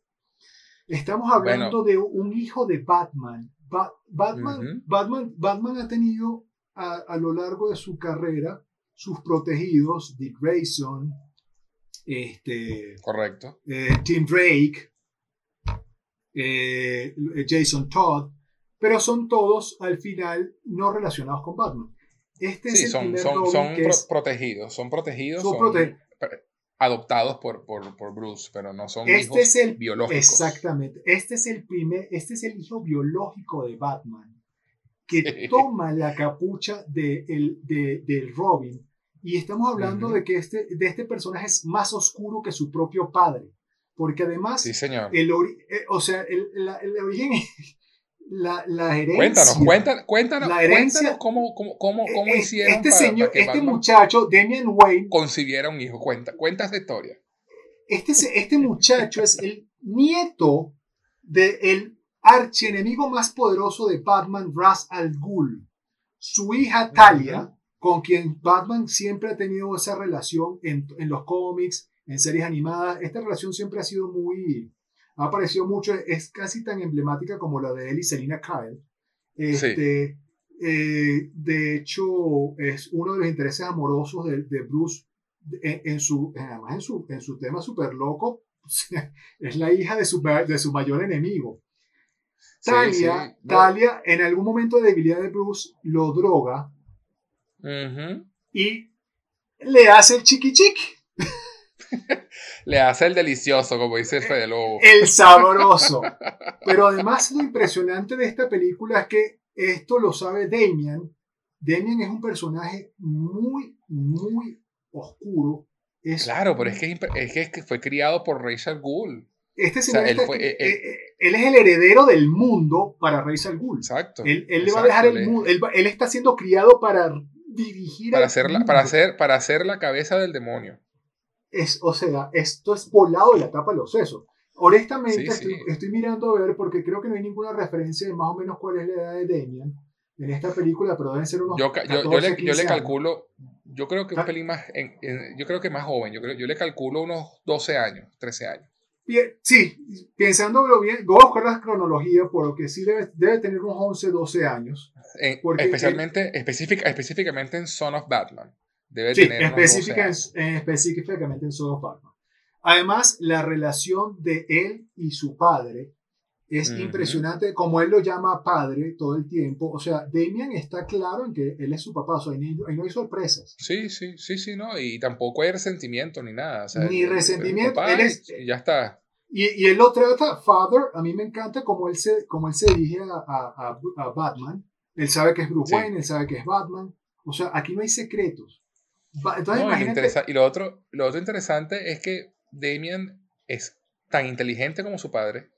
Iba para eso. Es el personaje eh. más parecido a Batman, más parecido a Bruce Wayne, incluso físicamente el dibujo. hay, un, hay, una, hay, un, hay una escena de flashback en, en, películas posteriores donde vemos a un Bruce Wayne niño. Igualito. Eh, y es idéntico. O sea, eh, Damien está dibujado exactamente para ser la, genéticamente su papá. No tiene, de, su madre tiene los ojos claros. Y de, y de la parte de los, de los Ghoul, de los Al Ghul, de los... Sí, sí. y claro, este, Damian fue criado por la cabeza del demonio para ser el, heredero del mundo. Me encantó como esa frase, como la, como la dijiste, una muy buena frase. Sí, sí, Y obviamente eh, criado con la idea de que la forma de resolver los problemas es matando, matando el problema, porque así funciona la liga, la liga de asesinos. y el choque viene cuando, porque eh, y hablamos un poquito de la trama de la película, eh, Deathstroke invade eh, Nanda Parbat y Talia termina enviando a, a, Damian con su papá. Exactamente. Típica, típica vaina de padres separados, que bueno, anda, anda, anda, anda con tu papá un tiempito ahí para que, para que, se para que se conozcan. Y resulta que, bueno, Batman muy famosamente tiene su regla de no matar. Exactamente. entonces ahí viene el choque entre Damián y, y, su padre, pues, porque Damián está acostumbrado, toda su vida ha sido entrenado para matar a los problemas, ¿no? Para, así, y ya está, cortar la culera por la cabeza. Pues, como, tal cual, tal cual. Esta, esta película, además, de, esta película también rescato la relación Nightwing, eh, Nightwing, oh, La, pelea, la pelea entre ellos dos que no alcanzamos a verla en los postcréditos. Sí, sí, sí, sí. Además que es buenísimo en la película porque te hacen ese smash cut y de pronto lo que tiene es Nightwing escoñetado, con, cortado por todos lados y Damian guindado un poste amarrado. Impresionante. llamando, a, llamando a Batman, Bruce, tengo a, tu hijo aquí, venga a buscarlo. Pero esta relación, pero esta relación, esta relación la rescato y, y por eso esta película entra dentro de mi top 10, porque a lo largo de, a lo largo de este nuevo universo, este personaje de Damian va creciendo y la relación que él tiene con Dick Grayson es increíble. Pero, pero, la, pero una, una, frase rápida, y ya con esto cierro, que, le dice, que le dice, y por eso la, la relación de Batman y Robin, él le dice, eh, tú, tú, eres, tú eres el adoptado, yo soy el hijo de sangre. Y él le dice, será el hijo sangriento. Sí, sí, sí, Además que tiene la típica relación de hermano mayor a hermano menor. Exacto, eso, eh, a ese, a, allí quería llegar esa relación de amor-odio del hermano mayor y del hermano menor es increíble. Por eso para mí esta película entra dentro, de los top, dentro del top 10. Además, lo, que, lo, que, lo que aquí se construye en esta película da, da pie para otras películas que más adelante este, probablemente... A lo mejor hablamos... A lo mejor sí, a lo mejor no. A lo mejor pero, pero, pero vale la pena mencionar Sí, podemos adelantar que, como mencioné hace rato, es una, hay una trilogía dedicada exclusivamente a la relación de Damian con, la Batifamilia, con Batman y, sus allegados. Correcto. Siendo Son of Batman la primera. Correcto, cuéntame eh, Hago un inciso rapidito. Eh, nuestro querido amigo de, de HBO, JK Alzaibar, ¿te acuerdas de él? Por supuesto. Él odia a Damian. Lo odia. No odia a Damian Wayne, pero con todos sus. Necesito, que, necesito hablar con ese muchacho para que me dé todo su argumento, porque, yo lo. Porque yo sé, que él, yo sé que él va a escuchar este podcast, entonces quiero, quiero eh, que aquí tú y yo le digamos que nosotros sí nos gusta Damian Wayne. Yo amo a Damian Wayne y, y, y más ahora, y más ahora después de haber visto todo el universo cinematográfico con Sí, sí. Sí, sí. Este, tiene incluso aún más. Es más, me encantaría escucharlo cambiar de opinión si ya vio las últimas películas animadas de DC. No, no, Carlos, de, estamos hecho, pendientes. De, hecho, de hecho eh, te lo comento porque justamente él y yo conversamos sobre la, la última película, Apocalypse War, y él ahí fue donde me dijo que lo odiaba a Damian Wayne. Entonces, todo lo que le dé peso, importancia de Damian Wayne, para él le saca la piedra y no le gusta. This, Jesus Christ. sí, sí, bueno. sí. Pero bueno, Dana, solo quería hacer el saludo. Un abrazo, mi querido JK. Estamos hablando. Eh, y bueno, eh, sigo con mi número 9. Por favor. Mi número 9 fue tu mención especial: Justice League Doom. Excelente. Esa, esa es mi número 9. Película del 2012 que tiene el que tal vez sea uno de mis momentos favoritos de, de todo el universo animado de DC. Porque esta película va sobre por qué Batman es tan cool. básicamente.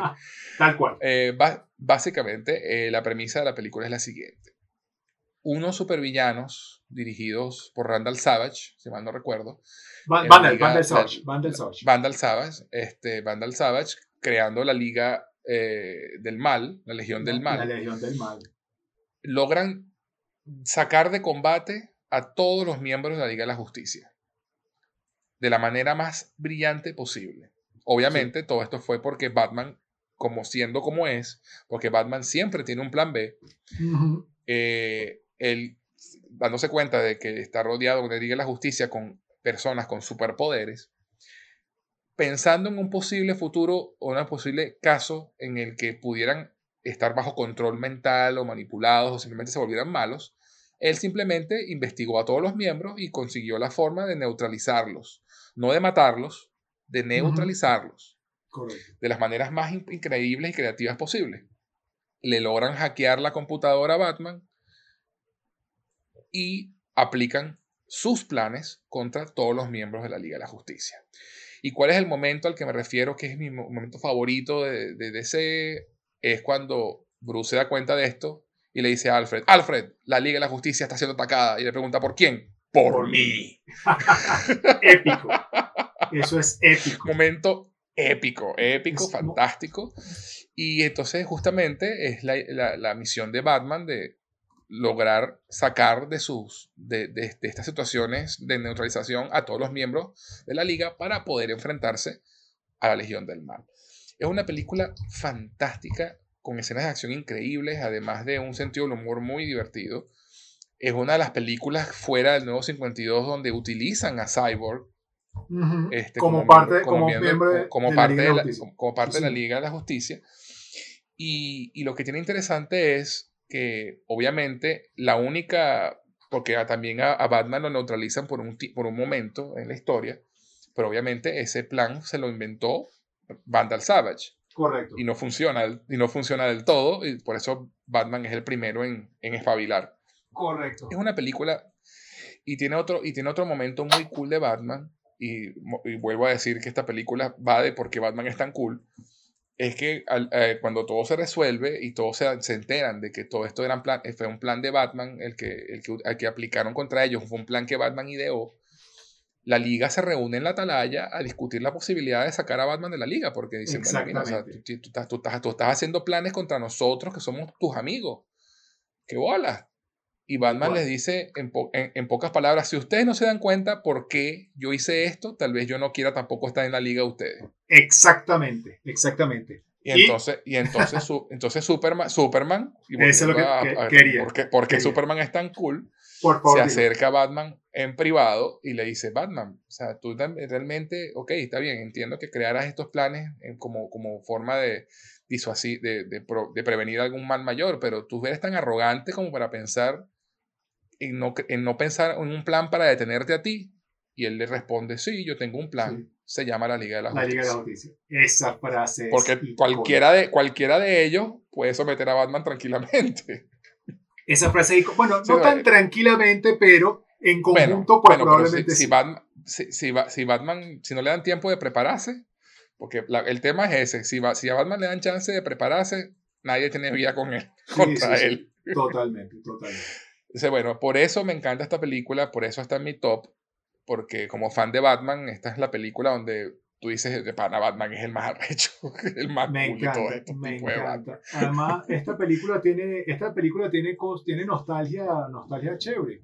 Esta película habla de la Legión del Mal y, y está basada en, el clásico Legión del Mal de los super amigos de aquella época. Que sale, que sale del pantano. En el pantano. Que, sale, la, sale la, la, el clásic, la clásica eh, eh, guarida de la, de la, Legión del Mal del pantano. O sea. Así es.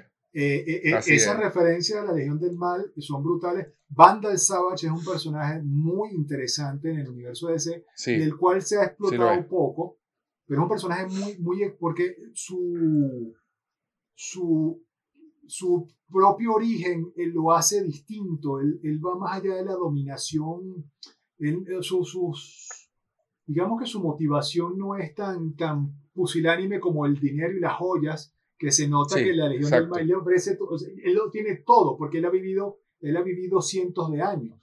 Entonces, él, él, o sea, si Batman es, millonario, este señor lo que financia y lo que muestra ahí es impresionante. es trillonario. es trillonario. Su, su, ideología es otra, es, es un, cleansing, es una limpieza del mundo, o sea, una cosa interesante. Vandal sí, Savage. Sí lo es. Este, Además, hablando, volviendo a, lo que hablábamos de, del... Bueno, termina tu punto, pero entonces yo hablar del, del, del voice casting que también... Eh, por favor, por favor. Este, eh, esta película además también, nuevamente, tiene escenas de acción impresionantes, la parte psicológica de cómo la liga es vencida a nivel psicológico, este, por el plan, eh, por el plan de Batman, que, pero el plan de Batman se nota que no era para matarlos y, y, el Vandal sabe al tratar de alterarlo, ahí es donde falla. Porque si, si, si la intención de Batman hubiese sido matarlos, lo habrían conseguido. Entonces, esta, esta, película es fascinante. Por favor, dime, dime cuál es el, el, cierre icónico que tienes, tienes con esta película, porque otra vez, la eh, lista de créditos de esta película. Sí, eh, es una cosa, o sea, es, es el voice casting de la, de la Liga de la Justicia y la serie animada. Correcto. Kevin Conroy como Bruce, como Bruce Wayne, Tim Daly como Superman. Correcto. Y, Nathan y bueno, y tenemos a Nathan Fillion como Hal Jordan. Como Hal Jordan. Susan Eisenberg como eh, la Mujer Maravilla. Y Michael Rosenbaum como Barry Allen. Al fin lo nombramos, al ex Luthor de Smallville. Sí, señor, el ex Luthor de Smallville. Pero en realidad es más conocido como, como el Flash de esta, de esta, de, este universo. De, este universo, del, del, del Timbers. Del Timbers, correcto. Eh, y bueno, aquí también eh, está Carl Lumbly, que es el que hace el Martian Manhunter, el detective marciano. Correcto. Que como dato, como dato adicional es el que hace el papá de Martian Manhunter en Supergirl, en la es serie correcto, Es correcto, es correcto, es correcto. De sí, señor. Él es, el, es el Martian Manhunter de la serie, de la serie animada. Es correcto, es este, correcto. Impresionante. Entonces, bueno, por, e, por, eso Doom es mi número 9. Cuéntame entonces tú cuál es tu, tu próximo. Bueno, fíjate. Número 8, aquí, voy, aquí, voy, para que tú veas que para que tú veas que yo voy más por corazón que por más por lógica y por trama que por corazón. Mi número 8 es otra película de Batman. Batman Hush. Uh, esa fue otra que casi casi entró en mi lista, pero no entró, no, no terminó de entrar. Pero fíjate que, bueno, vuelvo, vuelvo, vuelvo otra vez al, al, más que coincidir, me gusta que nos complementemos. Eso me parece incluso más interesante. Batman Hush. Esta es una historia de Batman adaptada de los cómics, este, donde está, está primero, está ambientada en este universo ya de los nuevos 52 y todo lo que tiene que pasar con la liga. Esta película ya está ambientada sobre ello. Sin embargo, en, en los cómics no es así. Solo que lograron hacer una adaptación donde, por una parte, tienes la historia adaptada del cómic, Batman Hush, pero además le meten los elementos para enlazarla con esta serie, con esta serie de los nuevos 52. De hecho, eh, eh, podría pensarse que no lo es, pero tiran elementos. Por ejemplo, eh, el Superman que está aquí es... Ah, bueno, pero primero para darte la trama. Batman Hush resulta ser que va de un enemigo de Batman que está por encima de él, lo cual es muy inusual. Este es un villano Hush que aparece de repente y que está dos y hasta tres pasos por delante de Batman. Sí. Al final, obviamente, Batman lo supera y el twist de esta película para mí también es impresionante. Fantástico. Creo que lo que más me gusta de esta película, no, lo, no lo voy a arruinar. No voy a hablar sobre esto porque no queremos hacer spoilers. La idea es que la gente que no la haya visto la vea. Este, Exacto. La trama de Batman Hush es impecable, además trae a toda la galería de villanos de Batman. Y cuando digo toda, es toda, desde cameos en escenas, en escenas claves hasta personajes importantes. Este, Batman Hush es una gran historia de Batman. Eh, eh, eh, conseguir, el, conseguir el match de Batman es una locura y lo logran hacer. Y nuevamente, el twist del final ni hablar. Solamente rescato de aquí, este, es medio spoiler. Me una de las cosas que más me fascina es la relación de Batman con Selina Kyle. Eso iba a decir yo. Esta, esta, esta película, la relación de Batman con Selina Kyle y cómo al final queda, también es heartbreaking. Es muy bueno. heartbreaking. muy buena. Pero, es, pero, tiene, pero tiene todo el sentido lógico. O sea, esta película, esta película para mí e, es flawless en, en cuanto a trama, en cuanto a diseño de personajes, eh, el, que hayan logrado, el que hayan logrado mezclar el universo que están creando en una, en una historia separada, porque es que incluso Damien hace un cameo en esta película. Y, y, y, es, y además el diálogo es, es que lo tengo que decir en inglés, hilarious. O sea, es divertidísimo lo que le dice Damien, este, padre, cuídate, que no quiero que vuelva a pasar lo que pasó con mi madre, que te vayan a drogar, por favor utiliza protección. Sí, sí, sí, sí, No, no, es, una película fantástica. Cabe acotar que justamente por eso que hicieron de adaptarla a esta continuidad del nuevo 52. Muchos fans del cómic original se molestaron muchísimo y tuvo algunas críticas negativas justamente porque cambiaron unas cuantas cosas para poder adaptarla a este universo. A mí no me molestó para nada la, adaptación. Y, de hecho me parece, porque la historia es muy buena y el personaje de Hush es muy bueno. Es muy bueno. Y, y, lo que pasa con él. Entonces, de verdad, es una gran adición a la, a la, lista. Y bueno, continuamos entonces con mi número 8. Por favor. Esta es una, esta es una que te va a gustar a ti. Venga. La, la muerte de Superman del 2018. La muerte de Superman del 2018. Esa está en mi top 3, así que no podemos hablar de ella en este momento. Ok, buenísimo. Cabe acotar que El Reino de los Superhombres, que es la continuación, no está en mi lista ni lo va a estar jamás. Eh, ok, eh, pero en mi caso, en mi caso yo hice, yo hice un poquito de, de trampa.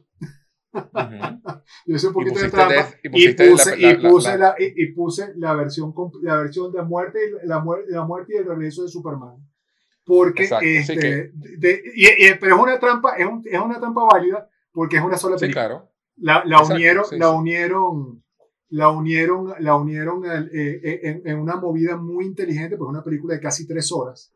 Este, vamos a hablar de ella entonces porque está en mi top 3. Ok, buenísimo. Entonces vamos con tu número 7. Mi número 7, eh, seguimos con el universo animado nuevo. Este, yo, yo quedé muy fascinado por, por la forma en la que se construyó este universo y por eso mis películas, mi película número 7 está allí y es la película Justice League versus Teen Titans. Oh, qué buena película. Y volvemos al tema de que nos complementamos. Sí, señor. Estuvo en, mi lista, estuvo en mi lista hasta hace tres horas. Pero, pero, pero como yo sabía que yo, yo tenía que hablar de ella porque tú vas a poner películas que yo hubiese querido poner, pero esto tiene que ver con la dinámica de lo, de lo expandido y grande que es este universo. Me parece fantástico que seamos más complemento que coincidencia. Es más, lo disfruto aún más. Claro, porque, podemos no, porque nos da chance de hablar de todas. Exacto, exacto.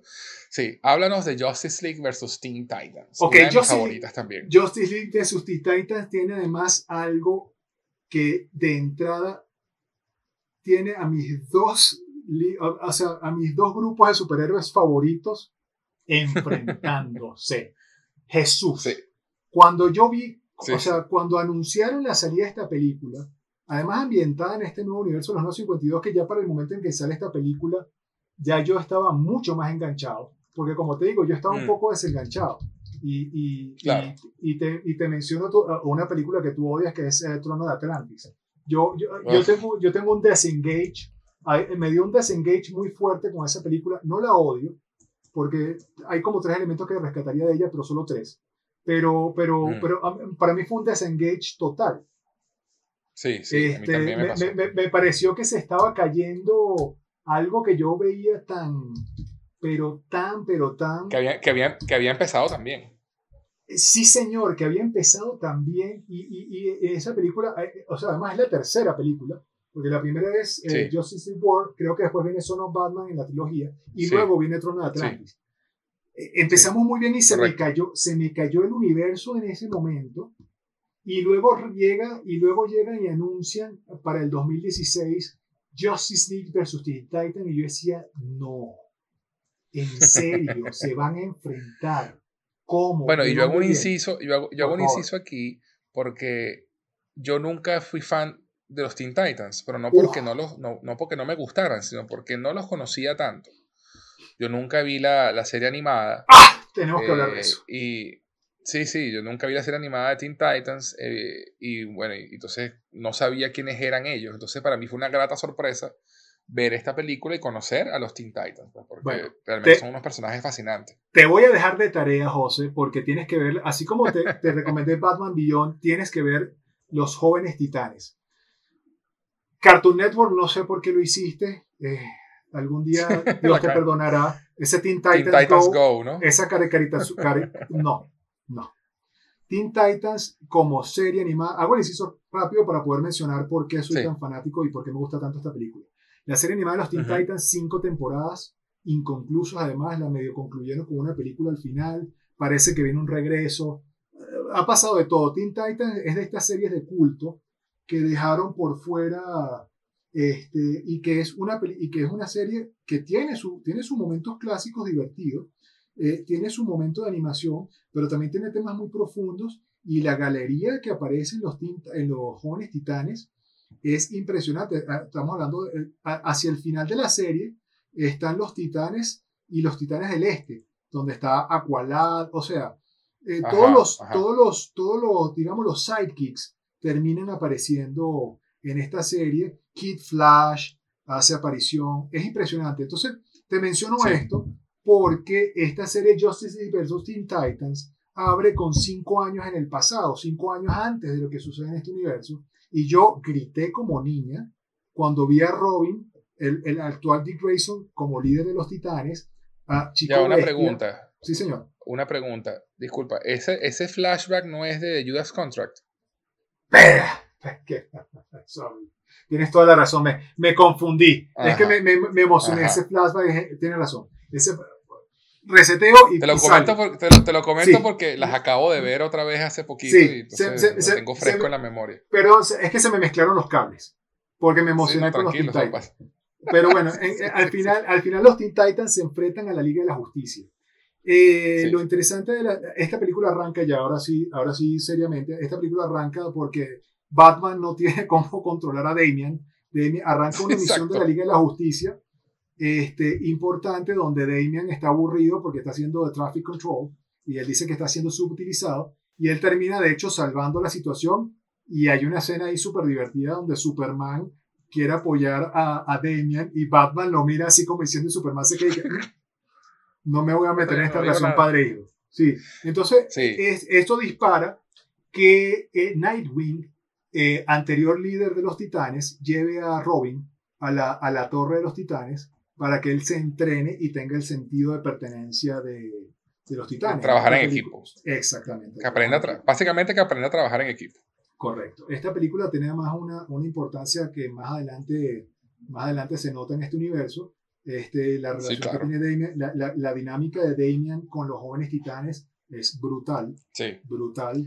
además, además que, además que, que eh, eh, tiene el, personaje de Raven, que es muy importante más adelante también en, la continuidad. Y la relación entre Raven y, y, y, Robin y Damian en esta película es fantástica. Eh, como, como fun fact, digamos, al final de esta película, Raven le regala un perro a Damian, que es, termina siendo Ace, el perro de Batman, y, de hecho el perro aparece en, la en, la, en, la, en, las otras películas. Ese cachorrito que ella le regala termina siendo el, el, el, compañero fiel de, de, de Damien. Eh, esta película enfrenta a la Liga de la Justicia. Eh, rápidamente la trama es que Trigon, el papá de Raven, el papá de Raven, está persiguiendo o está tratando de, de, venir a este universo. Además, Trigon también es otro de los es un villano, más poderosos. Bastante, bastante poderoso. Además, que es importante para los que no, no lo sepan. Eh, Trigon eh, es el papá de Raven, como, como le dijo Dios ahorita, que por, bueno, por que cualquier cantidad de cosas que pasan en la historia, termina atrapado en una gema en, en otra dimensión. Y él está buscando a través de su hija volver a la dimensión de la Tierra para conquistarla y, conquistar el universo y todo esto. Entonces la lucha de Raven interna es, yo soy la hija de un demonio con una humana y tengo, este, tengo que lidiar con mi papá ¿no? Y esa es la, la, metáfora, ¿no? Estos padres abusivos. Es correcto. Estos padres que entonces mentalmente ya tienen que tener a su papá atrapado en esa gema. Entonces ese, ese personaje de Trigon es muy importante. Y, y el personaje de Raven. Eh, también está Blue Beetle, que es muy divertido. Jaime eh, Reyes. Beast Boy. Jaime Reyes. Beast Boy. Y Starfire. Que Starfire que es el, el, mujerón, que es la novia de... de y además, y además, la, además la, la, relación entre Nightwing y Starfire, y se van a ver juntos, y, o sea, toda la parte de Damian, eh, nuevamente, este, esa película es fascinante, yo la recomiendo ampliamente. Sí, lo es. Sí, es muy buena. Para cualquier fanático de los jóvenes titanes, los Teen Titans, esta película es muy buena. Eh, sí, nuevamente, si era spoiler, este, la, el enfrentamiento entre Justice League y Teen Titans Exacto, ¿por qué se enfrentan? No, no, lo vamos a decir. No lo vamos a decir. Es, y, es, muy, muy bueno. ¡Wow!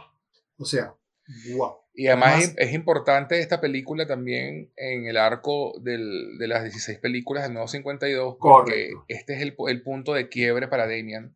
Correcto. Como, como personaje, donde aprende a trabajar en equipo, donde aprende a, pensar en otros. Correcto. Y, y, ese arco emocional que él tiene allí es muy, muy bueno de ver. De verdad es una película excelente. Excelente. Bueno, vamos, vamos con la tuya, José. Háblame. Ok, voy a mi número 7. Mi número 7 es el capítulo final del universo 52. Justice League Dark Apocalypse War. Aguante. Que se estrenó este Aguante. Está, está, en mi top 3. Sí, sí. Ok. Buenísimo. Aguántalo porque esa, esa, de, esa, de esa hay que, muchísima tela que cortar. Sí. Muchísima tela que cortar. Bueno, entonces voy, vamos entonces con el con tu, número 6. ¿Con, con, ¿Con la mía o con la tuya? Eh, la tuya. Ok, mi número 6 Continuando con esta, continuando con esta, ahora sí, Justice League, Judas, eh, perdón, Teen Titans, Judas Contract. Ah, pero es que están las dos de Teen Titans en tu top 10. Están las dos de Teen Titans y están juntas. Y eso tiene que ver con y eso tiene que ver con que las historias se complementan. Sí, es verdad. Eh, este, Las historias son complementarias. Esta, esta película, aunque, aunque cronológicamente hay películas entre ellas, esta película complementa el, el, y, y, y, profundiza el, la historia de los Teen Titans. Además, de acuerdo a los expertos eh, eh, de la crítica, es una de las historias más completas, más fascinantes de, de, los Teen Titans. De esta película se trató de hacer algo en el pasado y no se, y no se logró hacer cuando todavía los jóvenes titanes estaban, estaban en auge por la serie anterior. Esta película tuvo, muchísimo delay. Este, se quiso adaptar muchísimas veces a este cómic porque dicen que es uno de los cómics más completos y fascinantes de los jóvenes titanes. Y finalmente logran, squeeze, logran meterla, este, haciéndola, haciéndola esta, es, esta es bastante más standalone eh, en relación al universo de, de todo este, este, este. es muy standalone, tú la puedes ver sin haber visto nada de, de la, de la, de, la, de, la, universo animado, pero profundiza en los personajes, sobre todo eh, Damian Wayne, este, el, básicamente la trama, aquí sí necesito mencionar el, los, el brinco de cinco años del pasado, el flashback, donde están, además son los jóvenes titanes originales, está Red Arrow, el, el, ah. el, sidekick de Green Arrow, está Kid Flash, está Bumblebee está Chico Bestia, y Robin, por supuesto, Dick Grayson como líder de los titanes.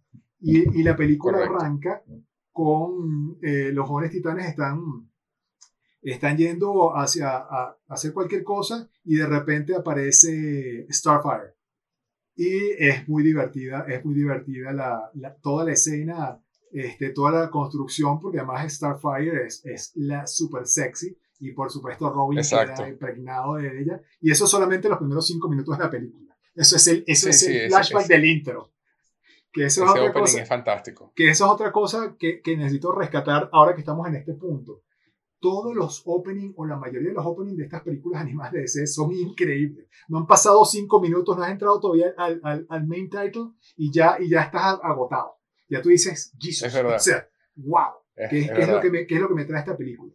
Este, Judas Contract es básicamente, no voy a ahondar demasiado en ello, es la historia de eh, Judas Contract, que es el contrato de Judas, y tiene que ver con una alta traición que se comete entre dentro del equipo. Dentro del equipo, ellos eh, toman a Terra, a, a Terra como, como integrante del equipo, y ella resulta ser que está más trabajando para nada más y nada menos que Slade Wilson, el archi Deathstroke.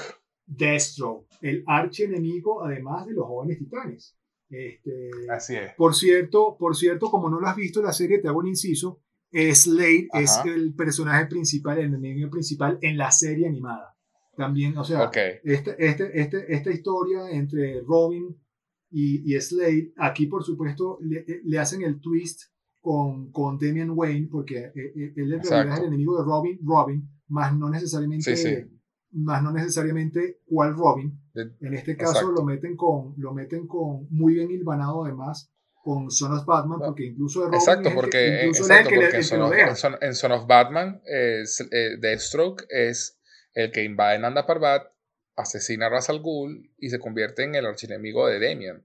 Y, y, y Y- espérate, y además, y además el, el, el clásico look de Deathstroke sin un ojo se lo deja Damien Exacto. en esta película. Él es el que saca el Exacto. ojo en una pelea Así súper es. súper épica. Y entonces, eh. Judas Contract es una gran adaptación. Me parece que hicieron un muy buen trabajo hilvanando Sí, el- este universo, haciéndolo más standalone. Pero lo, Sí, lo, sí, lo- lo hilvanaron muy, muy bien. Las escenas de acción son Correcto. increíbles.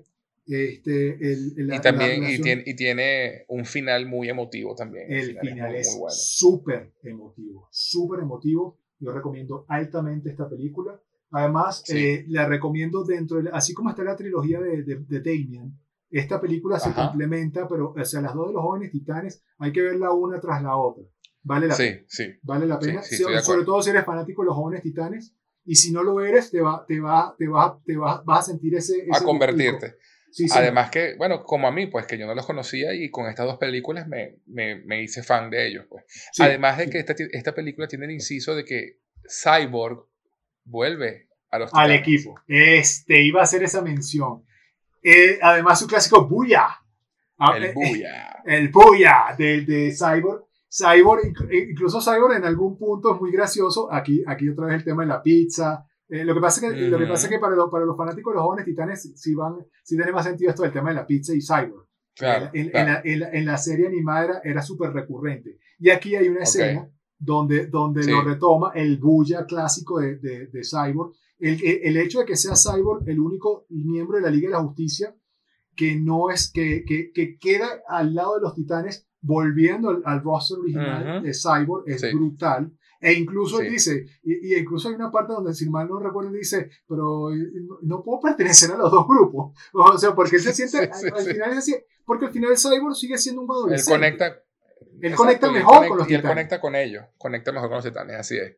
Sí, dije lo que estábamos hablando de, de que en, en Justice League War eh, se sienten distintos los personajes, pero mientras van avanzando el universo, van como a- Calzando. a- en, calzando en donde deben estar. Y, y creciendo y el, que, sí. y, el, y el hecho de que Cyborg termine en, en Los Jóvenes Titanes dice mucho de, de cómo, se está, cómo se desarrolla a través de todas estas películas la- la- el arco de estos personajes.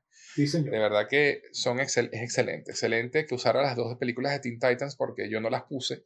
Entonces, como estamos hablando, pues nos complementamos y así podemos hablar mucho más de, de todas estas películas. Excelente. Cuéntame entonces, ¿qué, en- cuéntame qué en- me tienes tú? Bueno, yo tengo la película que fue el punto de inflexión. Mi número 6 es Justice League The Flashpoint Paradox. Uf, no, te- te- lo siento. Tenemos que hablar de ella más adelante. Eh, Ya, o sea, ya, sabemos, ya sabemos entonces cuál es tu top 3. Exacto. Sí. Acabo, acabo, acabo de quedar, acabo de quedar expuesto este, Al descubierto. al descubierto. Pero eso tiene su explicación. Eso tiene, y hablaremos de ella. Ya No, hablaremos está de bien, ella. buenísimo. Buenísimo. Este, y entonces, bueno, me tomo la libertad entonces de hablar de mi número 5. Por favor. Eh, y aquí va a empezar el desfile de Batman. Vamos a ver. eh, con una excepción. Batman Year One. Oh, Batman Año 1. pues película del decir algo. 2011. Película del 2011. Basada en el gran cómic de Frank Miller. eh, donde nos cuentan el origen, el primer año básicamente de Bruce Wayne siendo Batman. Lo interesante de esta historia es que es más protagonista el comisario, el comisionado Gordon, Sí, James Gordon, es realmente el protagonista de esta historia. sí. Él es la primera persona con la que hablamos, la narración, porque de paso es un film noir, tiene este homenaje a, a estas películas de detectives de los años 50, con esta narración de fondo y esa música como de jazz, y Gordon llegando a Gótica por primera vez como, a- para tomar su puesto como comisario, y, y darse- dándose cuenta de lo corrupta que está la, la- ciudad, de lo corrupta que está la policía, y él como un policía honesto, enfrentándose a estos oficiales corruptos su esposa Bárbara está embarazada de, de su primer hijo, de su primera hija. Y, y en la mitad de toda esta historia de Gordon llegando a Gótica nos cuentan que Bruce Wayne, después de muchos años desaparecido, regresa a Ciudad Gótica a tomar posesión de su empresa y vemos cómo va creándose Batman y cómo va creándose Gordon en correspondencia a Batman. Es una película extraordinaria, es una película que, es adulta. Esto, esto sí no tiene nada, nada, nada para chamos. No. Para, para, para chamos pequeños. Esta es una película adulta, una película seria, una película dura, y, y, y fantástica. Pues. Eh, tienen, tienen un estilo de animación también muy particular. Y los que han visto Batman Begins, la primera película de Nolan, se, van a dar, se van a dar cuenta de que se, se, se, cepilló, se robó unas cuantas escenas de Year One. Una, unas, unas cuantas bastantes. Unas cuantas bastantes escenas de Year One para armar Batman Begins. Y realmente es extraordinaria. Es una película fantástica por donde la mire. Y bueno, por eso está en mi número 5, pues porque aquí eh, complementa perfectamente. ¿Algo que decir? Complemento absoluto, sí, complemento absoluto. No entró en mi lista, ni siquiera la consideré, pero por un tema más de tiempo, no me dio tiempo de verla, mm. eh, eh, lo confieso aquí, la tenía en considerada, pero le di prioridad a Batman Hush por el tema de, el tema de la el tema de la continuidad y dentro del universo animado. Y yo sabía que tú ibas a ser más clásico que yo y eso me encanta. Batman Year One es un peliculón. Te voy a dar tres datos aquí rápido. Para, mi intervención es de la ficha técnica y una cosa y una cosa que ya, ya tú debes saber por dónde voy. Sí, por supuesto. Una cosa que además universos paralelos, no sé qué pasó aquí. La voz de Batman es nada más y nada menos que la voz del comisionado que el propio comisionado Gordon en la serie Gotham. Gotham. ben McKenzie. Ben McKenzie es el Bruce Wayne de esta película. Sí, señor. Y es, y es, y es por, por estas cosas de la vida, termina siendo el comisionado Gordon joven, el Year One de, de, de, ni siquiera el comisionado Gordon, en la serie Gotham. En la serie me de parece Gotham. eso fascinante. Fascinante. Y el, y el, y el señor, y el, y, el, y el, teniente Gordon, pues es Brian Cranston. Walter Perdón, White himself. O sea, sorry, y, aquí voy a hacer una mención para, el, para, el, para nosotros fanáticos del, del Widowverse. Ajá. La Selina Kyle Gatuela es nada más y nada menos que mi amor Eliza Tushku. Así es. Así es. Y, y para los fans de Battlestar Galáctica, hay un Katie Sackhoff que es ah, la, que, la, que, hace Starbucks en Battlestar Galactica, es, es, una detective con la que Gordon tiene un affair en la historia. Así que él, obviamente, como siempre DC, con el talento vocal eh, insuperable. Una locura. cabe acotar, cabe acotar que, esta, que esta película también fue producida por Bruce Timm. ¿Sí? Ahí, eh, y, dirigida por Sam Liu. Exactamente, iba para allá.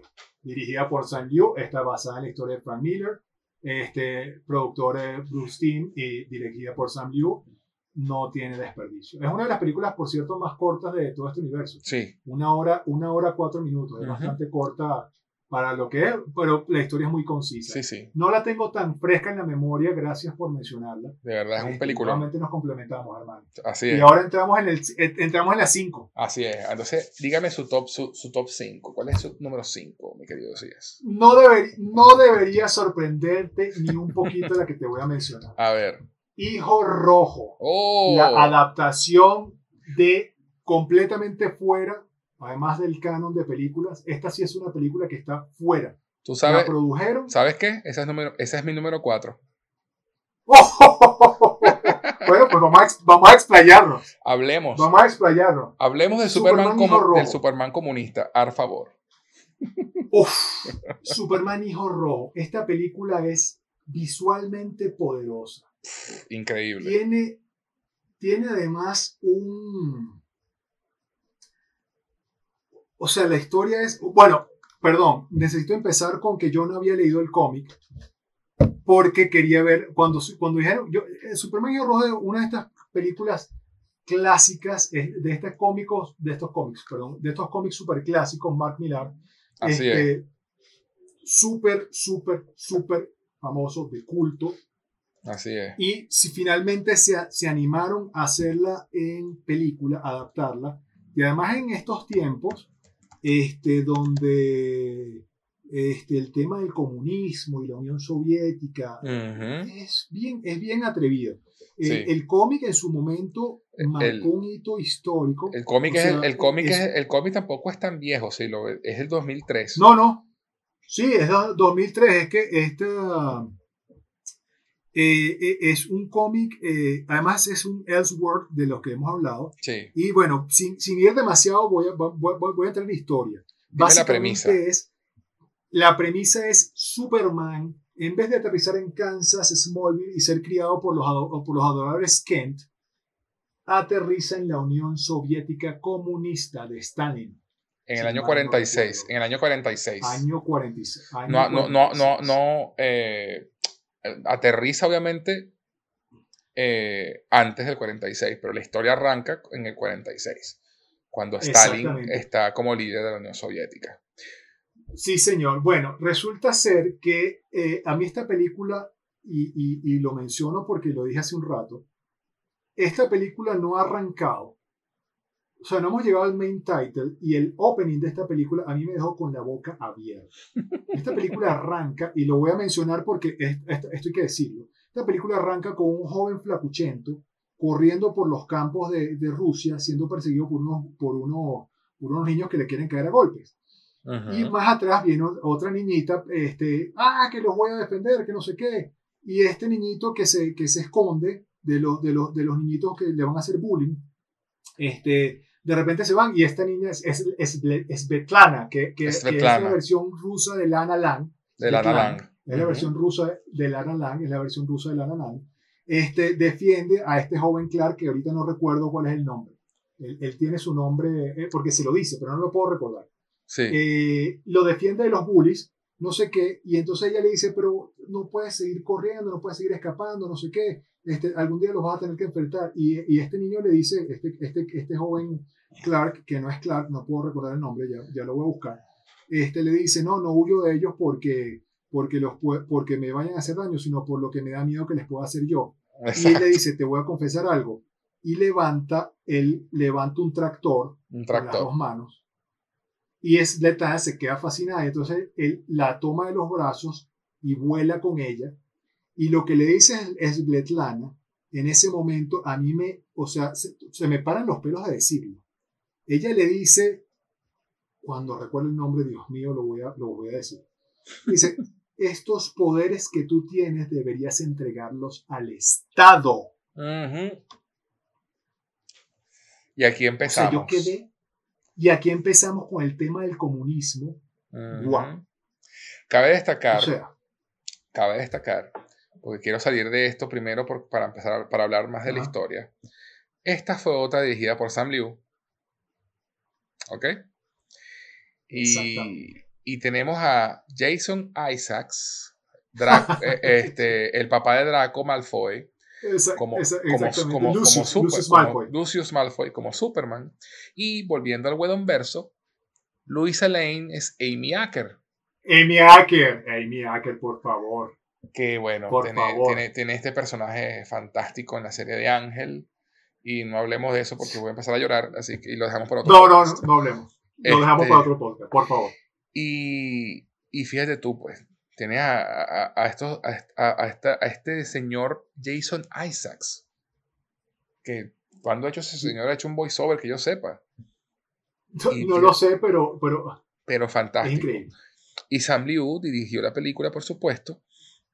Y bueno, es, es una historia, es increíble ver esto, ¿no? Porque eh, esta película plantea a él qué hubiera pasado, ¿verdad? Si Superman en vez de aterrizar en Estados Unidos, aterriza en la Unión Soviética. Y entonces la Unión Soviética es la que tiene el arma pesada, la que tiene al hombre más poderoso del mundo. Y me acuerdo de, la, de, una frase de Watchmen, eh, del, cómic famoso Watchmen de Alan Moore, donde dice, The Superman exists and he's American. Sí, eh, hablando, del Doctor Manhattan, ¿no? Superman existe y es americano. Sí, señor. Y entonces, en este caso, Superman existe, pero es ruso. y justamente pues plantea el tema de, de, de, lo que este, este, esta mentalidad del comunismo, de, de, que todo va al Estado y, y, todo este tema de la propaganda, cómo afecta la cabeza de una persona como Superman.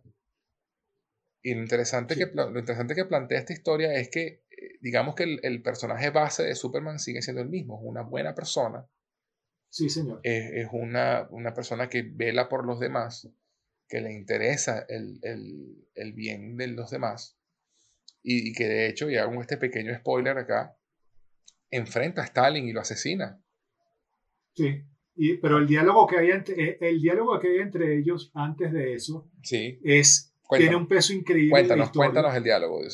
Eh, le, dice, le dice Stalin a Superman eh, justificando el por, qué, el por qué hace todo esto. Sin entrar mucho en la historia, Superman descubre lo que realmente hace la Unión Soviética y descubre incluso a Sletana, a Zulana Lang, en uno de estos gulags. Eh, como esclavos. De, de, como esclavos. De, de y, y, Stalin le dice, es que este, esto, esto, ellos son peones y esto es lo que necesitamos para construir y mantener nuestra, nuestra Unión Soviética. Y él le dice a Superman, tú te vas a dar cuenta eventualmente de que tú, eres un cachorrito, le mm. dice, papi, o, o, kitten, no me acuerdo. Le dice, tú eres un cachorrito, pero te vas a dar cuenta de que esto al final es lo que hay que hacer para poder mantener el poder y para poder, y para poder crear nuestra, nuestro, nuestra utopía, porque es una utopía lo que ellos quieren crear. Este le dice, te vas a dar cuenta que esto es necesario y eventualmente Superman lo vive en carne propia. Y, eso, y ese mensaje es poderoso. Poderosísimo. Una de las cosas, una de las cosas que tú comentaste hace rato, que no las playamos, es que yo tampoco leí el cómic antes de ver esta película. Yo esperé a ver la película y luego leí el cómic. Sí. Porque no, porque, porque, por, sí, por cierto, pero porque me quería sorprender, quería, quería, absorber la historia sin saber nada sobre la misma. Y una, de las y una de las cosas que me sorprendió de la película y que no me esperaba era Batman. Total. Batman. Bueno, y, la Mujer Maravilla, la trilogía, nuevamente la Trinidad. Claro, pero en particular Batman, porque Batman sigue siendo Batman. Así sea ruso. Sí, señor. Así sea ruso. Totalmente, totalmente. es, más, es más como, es más, es más terrorista que, que, vigilante. Eh, eh, que vigilante, pero, pero indudablemente, y, y, y con sus orígenes que eh, no todo el mundo le queda claro. Por sí, pero, pero, sí está clarísimo. Él, aparece. Sí, sí, el origen. Y él aparece, él aparece. El origen de Batman es clarísimo, no lo voy a mencionar. No, no, es, fantástico. Y lo que hacen con la Mujer Maravilla también es increíble. Además, además de que, así como hablamos en, aquel momento hablando de Justice League War, de, de que la, la, la, lógica de la relación entre Diana y, y Superman eh, aquí juegan con esta convención, ¿no? Y, y resulta, que, y resulta que, pues, Diana es lesbiana, es gay. Eh, eh, además, ese diálogo, además, es fantástico. La escena, la escena, es fantástica porque está en una fiesta donde, increíble. Donde, supuestamente, donde supuestamente no, donde Temiskira estaba aliándose con, con la Unión Soviética, porque recordemos que Hipólita, la madre de, de Diana, también es un pelo autoritaria y, y cree en esto también de, de, con la letra palos entra.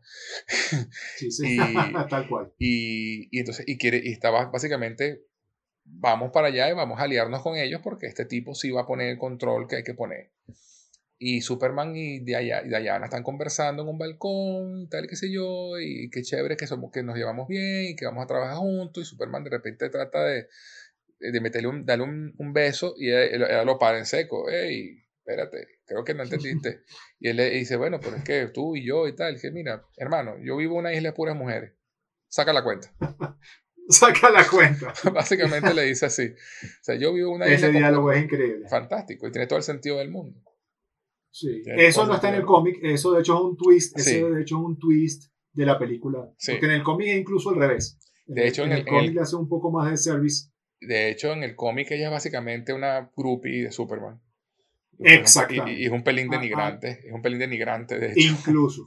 Aquí le da un giro completamente distinto, completamente justificado y maravilloso. y el final de esta película es, el final de esta película, no lo voy a mencionar, es no, no Increíble. Además que, por supuesto, también tenemos a la, a la metrópolis americana, donde está Luisa Lane, esposa del ex Luthor. Eh, pues no lo habíamos mencionado. La representación absoluta del, del capitalismo en Lex Luthor. Sí, y, y, cómo, y, cómo, y cómo él va... Una de las cosas que me impresiona esta película es el manejo del tiempo, ¿no? El manejo de lo... Porque Superman obviamente por, por ser kryptoniano se mantiene súper joven, pero tú ves como tú ves el, el, el decaimiento del ex Luthor, no tanto de Luisa, pero sí el cambio, el cambio de Luthor, de hecho empieza con el cabello pelirrojo, jovencito, y termina siendo más el ex Luthor que, que conocemos, sí. este, pero indudablemente la representación del capitalismo versus, en este caso, la utopía, la utopía autoritaria del comunismo representada en Superman. Exacto. Además que, bueno, meto y Luthor buscando la manera de, de, de joder, como siempre, Luthor. Eh, y, no, y, no, y, no, lo logra, y no, lo, logra. Y no lo logra, pues. Y entonces, bueno, no lo logra. la frustración hay, de Luthor. Hay cameos de otros personajes importantes. Al Jordan aparece por ahí. Impresionante. Eh, eh, eh, es una película fantástica, de verdad. Una película fantástica, sí. una película que se estrenó justamente este año, en febrero de este año, 2020. Sí. Dura 84 minutos. Es uno de los manejos eco económicos de tiempo. Es una de las más largas, pero en 84 minutos de verdad que se te pasan volando y adapta, no y, y, adapta un cómic que es tan denso, porque el cómic es muy denso. Es muy denso. El, el cómic es bastante denso y de verdad hacen un excelente trabajo adaptándolo. De verdad que es una película extraordinaria y una que ningún fan que se respete de, de DC puede dejar de ver, de verdad. Sí, es impresionante. Y nuevamente es completamente fuera, esta sí está completamente fuera del universo. Sí, esto es un, de, obviamente. De este, de este esto, esto, es un completo, es, o sea, es una historia completamente fuera, lo cual me pareció incluso refrescante. Así es. Bueno, entramos entonces a los top 3. Sí, señor, adelante. Bueno, adelante porque ya, ya, tú sabes cuáles son los míos. Sí, sí, sí. Y bueno, yo me imagino que tú tendrás alguna idea de cuáles son los míos. Eh, Por supuesto. Eh, número 3 es Batman Under the Red Hood. ¡Wow! Mi número 3 es wow. una de las historias más duras de Batman. Es una historia que lidia con la muerte de Robin la supuestamente muerte de Jason Todd, el segundo Robin, sí, señor.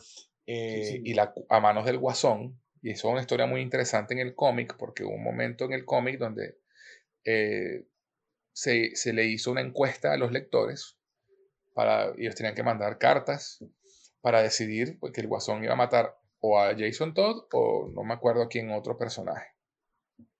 Y al final la gente votó y decidió que mataran a Jason Todd.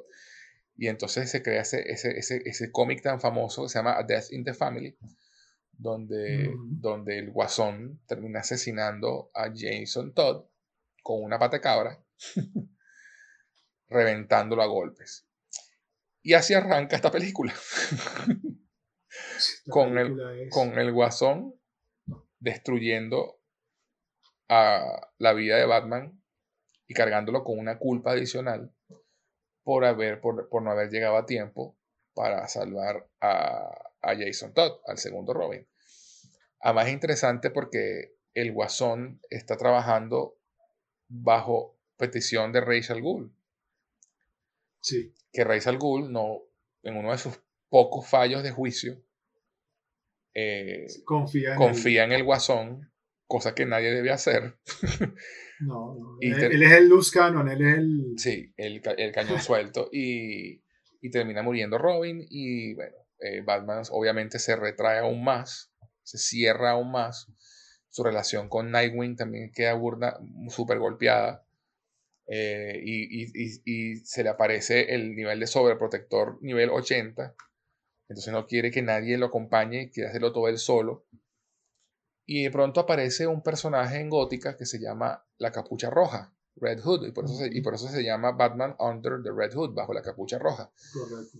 Que, que, es un tipo que es extremadamente hábil, que sabe que a, Bat, tiene medido a Batman, pero a la perfección, lo conoce, le conoce todas sus artimañas, y decide tomar el control del crimen organizado en Gótica con la, con la idea de que si él trabaja y él organiza el crimen, minimiza el crimen. Esa es su, su intención, ¿no?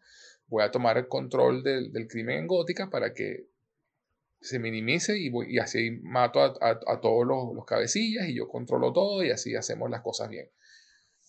Y bueno, resulta pues que este personaje de Jason de, de Red Hood pues no, eh, no, es quien creemos que es y tiene toda una historia allí que no quiero revelar porque realmente es fantástica. No, es fantástica. Es una, uno de estos dilemas y, y además explora este, este, este código moral que tiene Batman de no matar y hasta sí. dónde es capaz de llegar para mantener ese código y que es capaz de arriesgar y de perder para mantener ese código.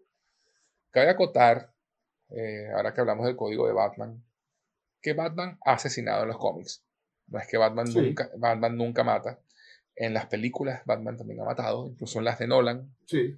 en donde, el, donde el código de Batman, en las de Nolan en particular, les hacen mucha mención a pesar de que Batman ha matado a bastante gente en esas películas.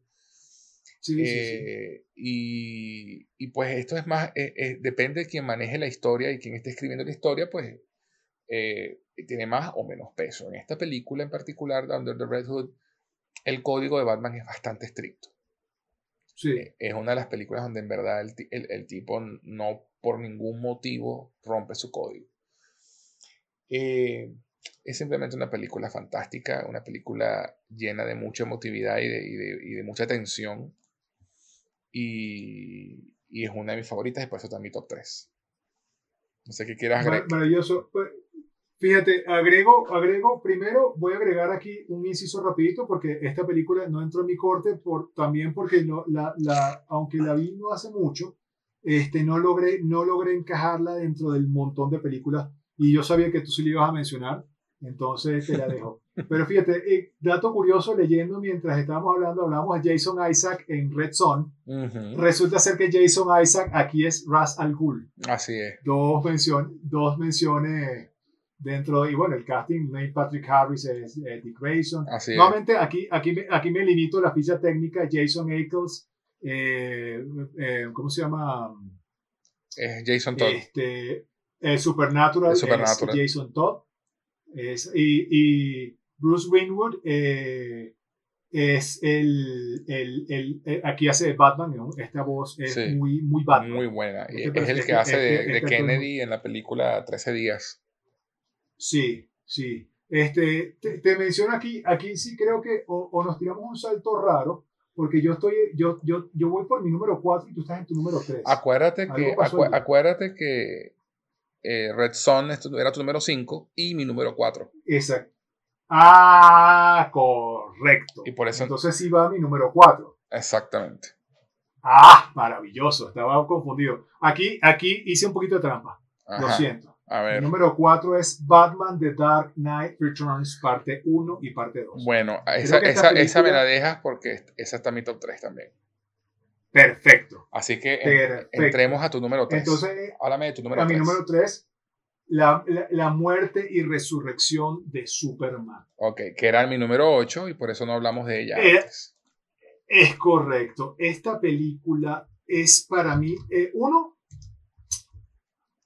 es la adaptación más fiel sí. de uno de los cómics y de uno de los eventos en la historia del cómic, superhéroes y demás, que marcó una generación. Un antes y un después. Sí. Yo te digo una cosa. Superman yo te, yo te, digo una cosa, te quiero hacer un inciso aquí. Porque. Por favor. Y no me odies por lo que voy a decir. Pero, pero a mí, el cómic de la muerte de Superman no me pareció la gran cosa. O sea, fue más el impacto de la muerte del personaje sí. y, y, lo que eso trajo como consecuencia. Y, y era un tema de que los cómics no estaban vendiendo y decidieron hacer esto para levantar sí, las sí, ventas, y fue todo un tema comercial. Es el, es el, es el twist. Pero, el twist, pero la, twist. la, historia que cuenta ese cómic a mí no me parece gran cosa. Más allá de, más allá de Doomsday y la muerte de Superman como tal. De, y de hecho, toda la, la, lumpia que se fuman para regresarlo tampoco me parece la gran cosa. Pero, no, esto, a mí, pero, a mí pero, sí. pero, estoy de acuerdo de que fue un evento que fue un sí. antes y un después en los cómics. es un antes y un después en los cómics. Y, es verdad. y de, y Este, de hecho, me gusta más la historia de esta película que la original del cómic. De hecho, para, para, para, allá, para allá precisamente voy y por eso llega mi corte en el número 3. Ujú. Porque si bien es cierto que el cómic de Superman no es tan impresionante, y de hecho yo lo leí e incluso es un poco flojo, Sí, sí. el dibujo no es de mis preferidos. Este, la, la Liga de la Justicia que aparece allí es bastante, es bastante débil. Sí, son puros, puros, puros, puros B and C. Puro D. bilister. Puro- Puro, bilister. Ni siquiera B-lister ahí. Puro C y D listers. Sí, sí, sí. Este. Eh, El cómic como tal tiene más el impacto Sí. de, histórico que como Sí. cómic. Como Sí. cómic, como cómic yo rescato muchos más. Crisis de la Tierra Infinita. Eso. Este, hay, hay muchos otros cómics que son mucho más poderosos. Esto Cómo no. es más un tema histórico. Sí, Pero por supuesto a mí me pega directamente por ser fan de Superman. por supuesto. Este, la muerte de Superman, eh, además, la manera en la que está representada en este universo en particular Espectacular. es fantástica. Supera con muchísimas creces Uf. la historia del cómic, pero con muchísimas. Entre muchas, entre, muchas, entre, muchas razones por las que supera es porque la Liga de la Justicia que está aquí peleando con Superman es la Liga de la Justicia. Es la, es, la, es la Liga de la Justicia, es la A-Lister. Ujú, Nada más por allí. Exacto. Luego, me, me- me guardé, me guardé esta película porque aquí viene la evolución y el crecimiento del Superman que tenemos Justice League War y que, y que ahora es representado en la muerte de Superman. Así es. Este Superman es el Superman clásico, súper bueno, el Superman que todo el mundo ama. La muerte de Superman es trágica, dramática. Totalmente. Además, es el Superman empatado con Luisa Lane.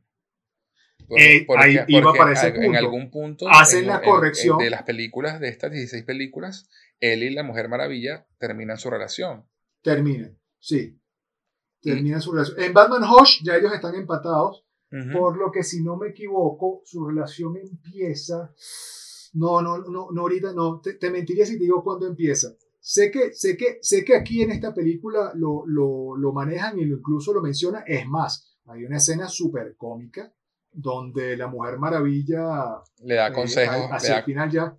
ah, sí, a la porque ellos fueron pareja. claro. Este, eh, al principio de la película, Superman Luis, está con Luisa y, y hay una escena donde la Mujer Maravilla le tira una toalla a Superman y Superman le dice, no, pero yo no sudo. Y ella dirá, no físicamente, pero por dentro. Porque se pone nervioso porque va con una cita con Luisa Lane. Sí, sí, sí. Eh, porque está, está empezando la relación. Es más, no miento. Eh, creo que la relación de Luisa Lane empieza aquí en la muerte de Superman. No, y- y- no, ya sí. va. No, no. Ellos ya tenían una relación, pero la tenían escondida. No, no, no, no, no. Es en esta película y de hecho la muerte de Superman es, es, es previa a Hush. Por eso, por Ah, eso ok. en Hush están empatados. Ok, ok. ok. Eh, eh, aquí es donde empieza la relación de ellos. sí, Es aquí donde empieza porque incluso es, eco- es icónico porque antes de Superman morir le deja una nota exacto. a Luisa Lane, te, te tengo un último secreto. Es en esta película Sí, donde él le sí. revela que él es Superman, donde, donde empieza la relación secreta. sí. La relación secreta, pero aquí, aquí lo interesante es que Luisa no está empatada con Superman. Está empatada con Empatada Clark. Ujú. Ese es lo divertido. Y no solamente eso, sino que es Luisa la que quiere mantener el secreto. Correcto. Que nadie se entere en el Daily correcto. Planet, en el diario del planeta, que nadie se entere de que ellos dos están empatados. Correcto, correcto. Aquí ella es novia de Clark, Es novia, no de es Superman. correcto, es correcto. Sí, Eh, y eso también me parece fascinante. Fascinante. Además que, bueno, te muestran también eh, eh, lo que tú dices, este, este Superman ya más afable, más conectado con, con la gente. Con y, la gente. y de hecho, lo, lo que tú dices, pues la muerte de Superman es trágica en esta película. O sea, Trágica, trágica. te, golpe, te golpea, pero te golpea en el pecho. O sea, es una cuestión de... Espérate, y, y, la, y, y la acción, y, y, el- y no lo hemos mencionado en todas las películas, pero eh, eh, DC no le tiene miedo a la sangre Sí, en ninguna de sus películas. de hecho, la gran La mayoría, la gran, la gran la mayoría pe- de las películas animadas de DC son censura C. Sí, son censura C, y, y están porque están para un público que es el público que real- al que realmente le apunta esta... Estas no son películas para niños. No, para nada. Esta, esta- estas películas no son para niños, tienen, porque las temáticas son muy adultas. Sí. Este, DC no le tiene miedo a la sangre. Eh, el- el- eh, este Doomsday es un Doomsday devastador. Oye, sí. es el Doomsday, eh, es el Doomsday que, que siempre quise ver Sí, en una versión animada. Sí. Eh, y aquí menciono, no entro en mi corte, porque eh, eh, para mí esa película me gusta más por nostalgia que otra cosa, Exacto. Superman Doomsday, Su- que es la que arranca este universo. exacto. Es la Es que- fue, la fue la primera película de este universo de ese. Sí, es la primera película de este universo, es, la primera, es el primer intento de adaptar la muerte de Superman Ujú. de una forma bastante simpática, Sí, pero completamente desconectada. sí, sí. Este, No, y además que eh, no, de hace, hecho, no hay trata, sangre, tra- no trata de hacer lo que esta última versión hace en dos películas. Superman Doomsday lo, lo, con- lo condensa en una demasiado corta. O sea, hace que no, no. sí, es muy corta, muy corta. Sí. Es, muy, es, es chévere, tiene, tiene, o sea, tiene cositas muy rescatables y muy chéveres. Sí. Bueno, hablando también una película, de, es la primera película que sale. No, y la, pelea, y la pelea contra Doomsday, a pesar de no tener sangre, es muy entretenida. Pero, Es muy entretenida, eh, sí. pero bueno, pero- pero volvamos, a, volvamos a, a la, a la del 2018. Vamos, vamos a la 2018. Lo que me gusta de esta película es que me- el sinsabor que me quedó de esa primera película, Superman Doomsday, porque indudablemente siempre hemos querido ver a Superman este, enfrentándose a Doomsday como es. Eh, tenemos un glimpse en la que ya mencionamos de Superman Apocalypse, donde se enfrenta a, todos los, a todos los Doomsdays. Además que, Este- que es importante antes que se me olvide. Eh, en esta película está en continuidad con este universo del 52, este Doomsday es enviado por Darkseid Darkseid, correcto. y llega en un, En- y en- llega en un Ubuntu. Correcto, correcto. Este, este, esta, esta, esta batalla Ese tema es importantísimo. Superman, sí, ese tema es importantísimo. Hay un detalle aquí y es que antes de Superman enfrentarse a Doomsday, primero se enfrenta a toda la liga y a la, la liga recibe una pela sabrosa. Sí, sí. El Ya propio ya Batman en aclaremos porque como lo dijiste se entendió mal. No es que Superman se enfrenta a la liga. La liga se enfrenta No, no, a Doomsday. perdón. Y Doomsday cole- coletea el piso con la liga. con la, la, la liga. única, la, única, la única que aguanta más o menos es Diana. Y Eh, aguanta porque llega Superman a rescatarlas en el último, o sea, y cuando ya está en el último es cuando llega Superman a- de manera ultra dramática a sí, rescatar sí, a su expareja. Espectacular. Espectacular. Espectacular. La, la acción en esta película es impresionante. Sí, lo es. Me enfoco más en la de Superman, en la muerte de Superman, porque me gustó más. Sin embargo, el reino de los superhéroes es el complemento. De los superhombres. Tiene cosas. el reino de los superhombres es el complemento, es el cierre de esta, de esta, de esta película y muestra este, el, el plot y el giro definitivo. El, el plot twist de esta película también es muy bueno. Sí. No voy a hablar de ella. No, no, para Eh, nada. los personajes de los, los personajes de los, los superhombres eh, me, eh, me fascina el Eh, Superboy. lo Él interesante. sigue diciendo que es Superman y él y, y Superboy, Super. Superboy, Superboy, Super, Superboy. Sí, sí. Ese, es muy- ese personaje es muy bueno. A mí lo que no, a mí lo, a mí lo que no me me gustó del reino de los superhombres es que el villano es muy flojo. Totalmente. Eh, Hank, eh, sí, eh, Super, Superman Cyborg. Sí, es muy flojo. Y, pero esta película es la que coloca las fichas en el tablero para el capítulo final. Sí, señor. Sí, señor. Que Entonces, bueno, va- vamos, vamos que- con, tu, ya- con tu. es mi número 2. Vamos con tu número dos. Y sigue el Festival de Batman. Mi número 2 fue una que tú nombraste hace un rato. No me acuerdo en qué posición está. Batman. The Dark Knight Returns. Sí. Es mi, Eh, es que mi número parte cuatro. 1 y parte 2. Sí. porque es una sola. Ahí, es una los dos hicimos es una- trampa. Los dos hicimos trampa en ese aspecto y es perdonable. Y volvemos a Frank Miller. Sí. Volvemos a una adaptación de Frank Miller igual que año 1, que Year One. Pero The Dark Knight Returns es, está considerada la, la mejor historia que se ha contado sobre Batman en cómics. Sí. Es una historia de Elseworlds también. Una historia en la que Batman ya está cincuentón, sesentón, perdón, eh, retirado del crimen, de la pelea contra el crimen, aburrido en su casa. De hecho, la película arranca con, el- con Bruce Wayne compitiendo en una carrera de Fórmula 1 eh, porque está buscando emoción y, y por- y- y muy, muy, muy por dentro buscando morir. Y de hecho él tiene un accidente que se le daña el carro y él lo piensa por un momento, esta sería una buena muerte. Pero después se arrepiente y dice, no, not yet. Y entonces en este momento en el que Superman, eh, Batman, perdón, está retirado y, y las cosas están como caóticas en Gótica, valga la rima, eh, aparecen ya también envejecidos ciertos archienemigos de Batman, como Dos Caras, Selina, y nos enteramos que hay un grupo de maleantes que se llaman los mutantes, que están aterrorizando la ciudad. Esta, esta, historia, esta historia que contó Frank Miller en los años 80 fue la primera, el, el comienzo del Batman oscuro que conocemos ahora.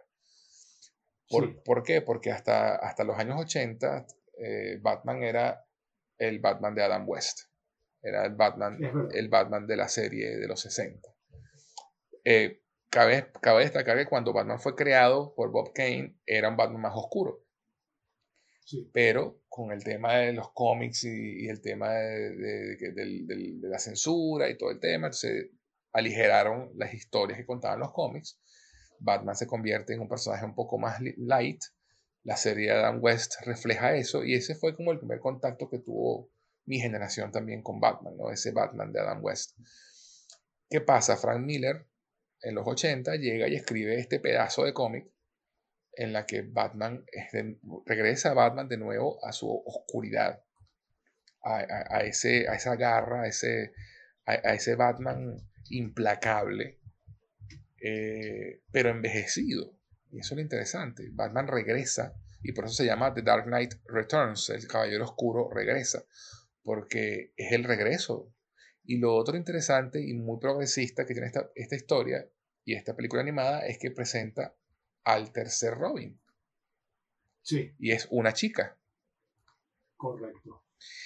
Una pelirroja eh, que termina siendo un, lazo de conexión con el mundo de nuevo para Bruce, que, que, le, que le hace falta. Y por eso es que él tiene los Robins. Porque es, una forma de él conectarse con, el, mundo y no hundirse en su miseria. Y lo, otro, y lo otro interesante de esta historia de Dark Knight, porque está dividida en dos partes, porque el cómic es muy denso, eh, al, al, final de la primera parte él logra vencer esta amenaza de los mutantes. Y, y, nos enteramos de que el guasón ha estado por años en coma, o catatónico, no, en, no en coma, catatónico, en, en, en, un hospital psiquiátrico en Arkham. Y en el momento en que Batman regresa, se anuncia por la televisión que Batman volvió a la palestra, el guasón despierta, espabila. Cuando escucha eso, vuelve otra vez. Y entonces esta película, la segunda parte, cuenta el enfrentamiento final entre el Batman y el Joker, y el guasón. Pero no son no contentos con eso. Cuando Batman empieza, las cosas se vuelven mucho más intensas y Batman termina tomando control de Gótica para poder evitar saqueos porque hay todo un rollo allí que no quiero contar para que disfruten la historia. El, el, presidente de Estados Unidos, pues está ambientada en los 80, el presidente de Estados Unidos que es Ronald Reagan, Ronald Reagan. Este, resulta que en todos estos años Superman pasó a ser el lacayo del gobierno, por llamarlo de una forma. Eh, em, eh, es básicamente un arma que utiliza el gobierno. Entonces está la Guerra Fría contra Rusia. Entonces en la, película te muestra, mira, Superman anda para allá, para Rusia y destruye los, los tanqueros. Superman básicamente es un mandadero del, del gobierno gringo. Y obviamente eh, cuando Batman se sale, empieza a, a, a, revolucionar las cosas, el gobierno decide que ya es hora de que le ponga un parado y mandan a Superman a detener a Batman. Y ahí se crea la icónica batalla entre Batman y Superman, eh, con ayuda de, de, Green Arrow, por cierto. Momento clásico e icónico. Y ahí es donde nos enteramos que Batman siempre está preparado para lo que sea. Y si le, da, y si le das el chance de prepararse, puede vencer hasta Superman. Sí, señor. Y tiene esa frase fantástica que le dice Batman a Superman cuando lo tiene sometido después de haberlo vencido. Y yo quiero que te mires en el espejo en tus momentos de debilidad, en tus momentos más íntimos y recuerdes quién fue el hombre que te venció. The man who beat you. Porque Batman gana esa pelea. Y, y, y bueno, obviamente por razones obvias, además es de mis favoritas, porque Batman gana la pelea. Pero realmente, realmente es una de las mejores historias que he visto, que he leído en cómic y que he visto en películas animadas. Y por eso no, es una adaptación fantástica. Al pie de la letra. Y por eso es mi número, eh, número dos. Yo, yo de ahí solo menciono un par de cositas. La animación de esta película es brutal. Completamente fuera de lo que uno está acostumbrado. Esta es otra película que tiene un estilo de animación muy cuadrado, muy, muy cómic.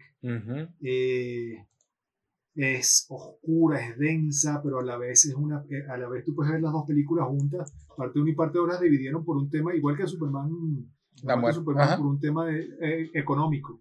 Pero tú las puedes ver juntas y, te puedes pasar las cuatro horas disfrutando. Perfectamente. Eh, el, tema de las historias. Este. Y bueno, y si tú eres como yo, y si tú eres como yo, y cuando digo tú me refiero a quienes nos escuchen, que se quedaron un poquito decepcionados con la tercera película de la trilogía de Nolan, de Caballero Oscuro Asciende, mi recomendación es vean Batman Begins, vean The Dark Knight y luego vean esta película animada. Es, una, continuación perfecta de cómo quedan las cosas en, The Dark Knight. sobre, todo, sobre todo por el brinco temporal que tiene, porque de todas formas, The Dark Knight Rises hace la misma vaina.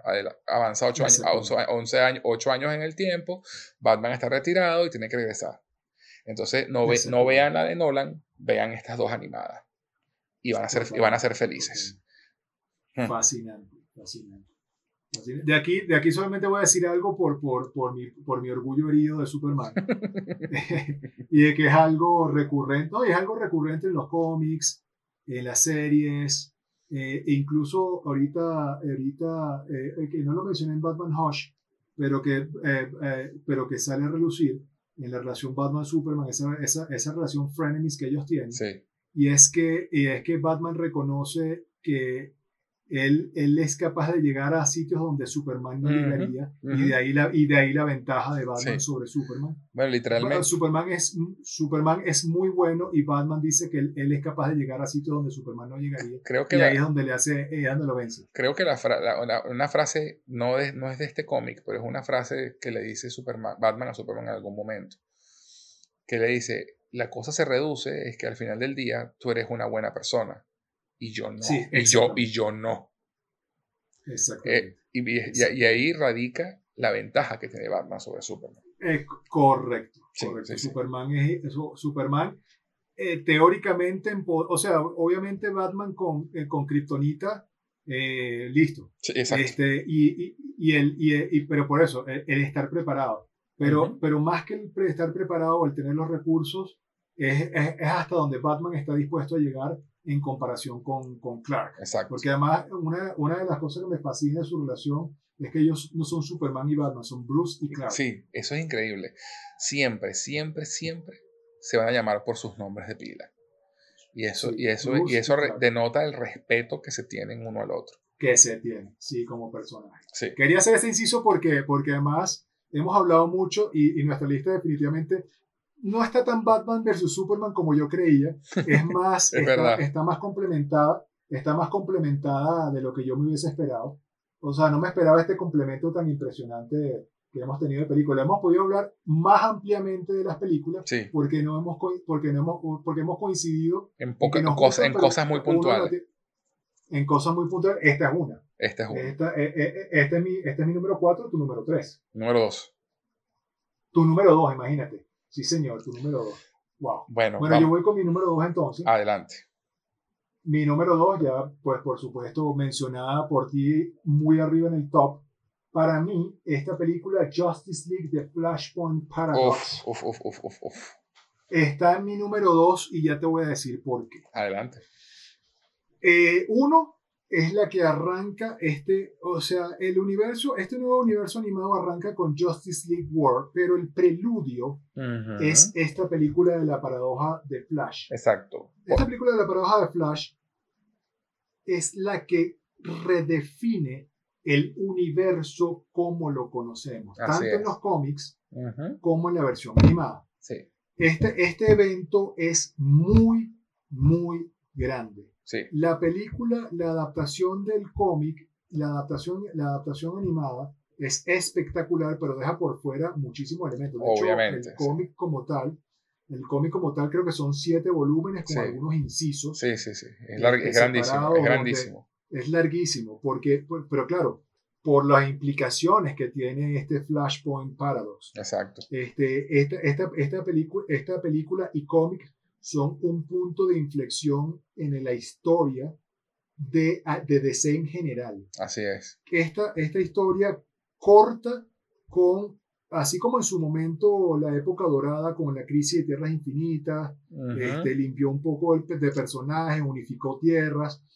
Esta le da un giro distinto a todo lo que venimos conociendo de los universos Exacto. y, y, arranca este nuevo universo llamado los Nuevos 52. Una, una, que- un, que- inciso, no- un inciso rapidito, porque esto, eh, Por me, me acuerdo, se lo estaba explicando a, a Lorraine, a Lorraine estos días, a mi esposa, que el DC llegó un momento, de- porque desde que se creó DC Comics hasta el- un punto en los, en los años, los años 80, creo que fue cuando se hizo la crisis de las Tierras Infinitas, Correcto. eh, estaban vueltos un pastel porque tenían 40 años de cómics, 30 años de historias en cierta continuidad y estaban abarrotados.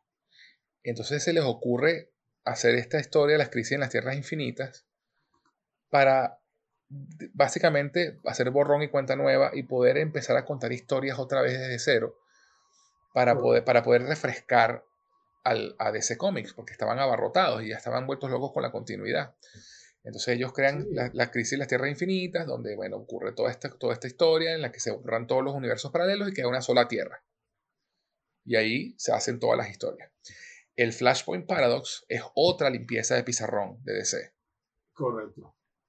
Simplemente vamos a volver a limpiar todo y empezamos una nueva continuidad que fue los nuevos 52. Este, Correcto. entonces, Pero, entonces, pero, eh, de una ah, forma muy concurrente y muy creativa. sí, sí, perfectamente. Bueno, cuéntanos de qué va entonces la historia. Fíjate, la, la paradoja de Flash, del Flashpoint, es una historia de Flash.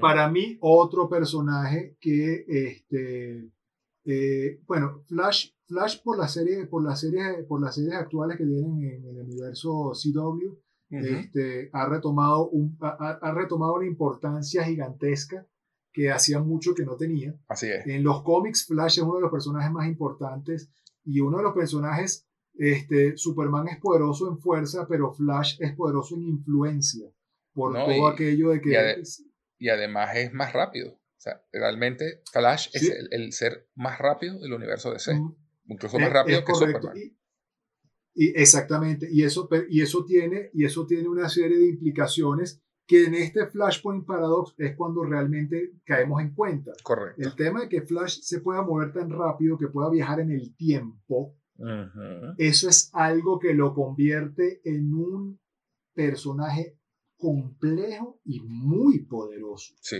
sí. Eh, eh, esta película, esta película, esta película trae a un personaje casi, casi, cuasi cómico a un punto muy serio, Sí, muy, muy serio. Esta película es muy seria. sí. Este es un Barry Allen del cual no estamos acostumbrados Ujú. a ver.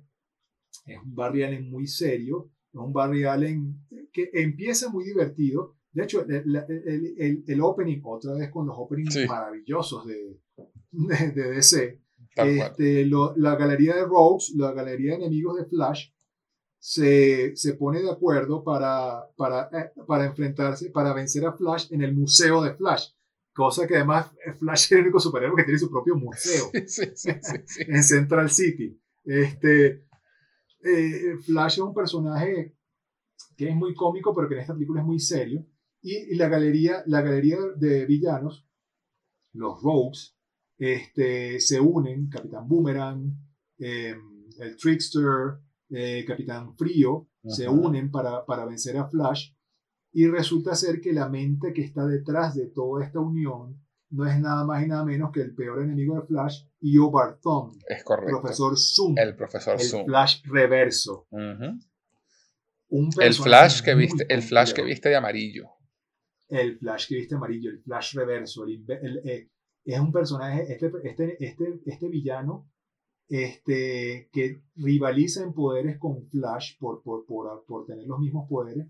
este, la, historia, la historia de este personaje es fascinante, es un personaje que viene del futuro, fue un fanático de Flash, que termina odiándolo cuando descubre, es parte de la historia de los cómics, ¿no? Cuando descubre que él en realidad es el, el archienemigo de Flash, él lo descubre en el pasado, es una cosa loca. Sí, sí, sí. Se vuelve el enemigo de Flash cosa que, que, es el cosa, enemigo que, de Flash. cosa que representan muy bien en la serie de televisión de Flash.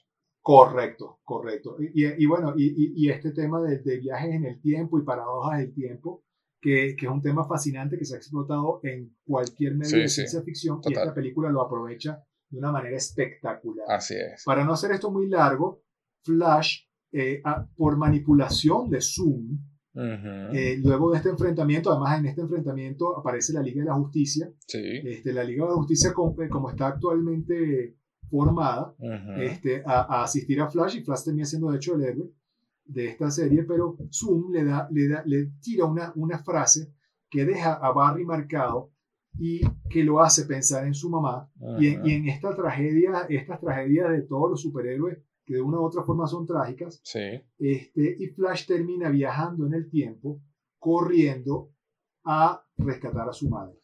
Claro, porque como, Vale, como- vale, como- vale como- la para, para- para los que no lo sepan, eh, el, el- una de las del origin de Flash es que su madre fue asesinada eh, cuando él no estaba en la casa y su padre fue culpado de ese asesinato y apresado. Y el que asesinó a su mamá y el que asesinó a su mamá fue el Flash reverso. Es correcto. Entonces, Correcto. él, él- él lo que quiere hacer Barry, porque Flash Reverso le hace el Inception, ahí le manda la frase y le, y le mete la idea en la cabeza de que tú podrás haber salvado el día, pero nunca pudiste salvar a tu mamá. Exactamente. Entonces Flash decide salvar a su mamá. Y Y Claro. esto, el efecto mariposa. El efecto que genera un evento que pudiera creerse casi insignificante, que es salvar a su mamá, empieza con que, no voy a, no voy a hacer spoiler, pero sí tengo que mencionarlo, empieza con que Barry ya no es Flash. Exactamente. Obviamente, al, al haber salvado a su mamá, él ya no se convierte en Flash, él deja de ser Flash, pero no es esa la única implicación. No, El universo completo ha completo. cambiado. Puso patas para arriba el universo completo de DC. Al punto De de, una manera- al punto de, y para sorprender, para dar un spoiler más, eh, Bruce Wayne no es Batman. Exactamente. Batman es Thomas. Wayne, porque los que murieron esa noche en el callejón del crimen fueron Bruce y Marta. Entonces Thomas. Wayne es el, el nuevo Batman. Pero eso, pero lo interesante es, y lo digo y comento esto porque no tiene nada que ver con la historia de la, de la película y simplemente es, es algo interesante de, de examinar, es que en este universo nuevo no solamente murió Bruce y Thomas es Batman, sino que Marta es el guasón. La mamá Correcto. de Bruce Wayne es la que termina convirtiéndose en el Joker porque se vuelve loca de ver a su hijo morir. Eh, y así mil cosas más que suceden, pequeños cambios, grandes cambios. Y, y bueno, de- Barry se da cuenta de pronto de que cambió todo. Y ahora el mundo está en la mierda porque es básicamente eso. El mundo está en la mierda porque dos superhéroes muy importantes están en guerra y esa guerra, esa guerra va a traer la destrucción del mundo. Exacto. Básicamente esa es la, la historia de la película. Eh, y entre las cosas que tienen que pasar es que Flash tiene que arreglar las cosas y dejar morir a su madre para poder arreglar las cosas. Es una película fantástica. Háblame más, Diosía. No, este, ya, ya, ya, no quiero entrar en spoiler porque, porque de verdad que esta es una película que recomiendo altamente ver. eh, no, solo porque, no solo porque es el kickoff de, de los dos universos, tanto de cómics como animado, eh, que, que dan este nuevo origen a la Tierra, este, sino que es una historia muy rica, eh, Ujú. visualmente es impresionante. Sí lo es. Las historias son fascinantes. Ujú. el, el, las motivaciones, el ver, el ver a estos personajes clásicos de DC, Steve Trevor, La Mujer Maravilla, Aquaman, en papeles completamente opuestos a lo que son Lex Luthor, Slade Wilson, eh, Deathstroke. Eh, hacen, hacen, hacen cameos y, apariciones importantes en esta serie. Es un universo completamente distinto y lo que tiene que hacer Flash para, para restablecerlo es lo que inicia este punto nuevo con Justice League World Exactamente, porque cuando la resolución eso, eso, la resolución de esta película, la resolución de esta película es la que arranca este nuevo universo, porque qué pasa que cuando Barry enmienda lo que hace, no vuelven a hacer las cosas como antes tampoco. Exactamente, porque así funciona el tiempo. Exacto. Es lo que llaman el efecto mariposa. Entonces, cuando tratas de arreglar algo que descompusiste, las cosas igual no van a volver a ser exactamente como estaban antes. Entonces, y esa es la excusa que tienen para entonces crear este nuevo universo.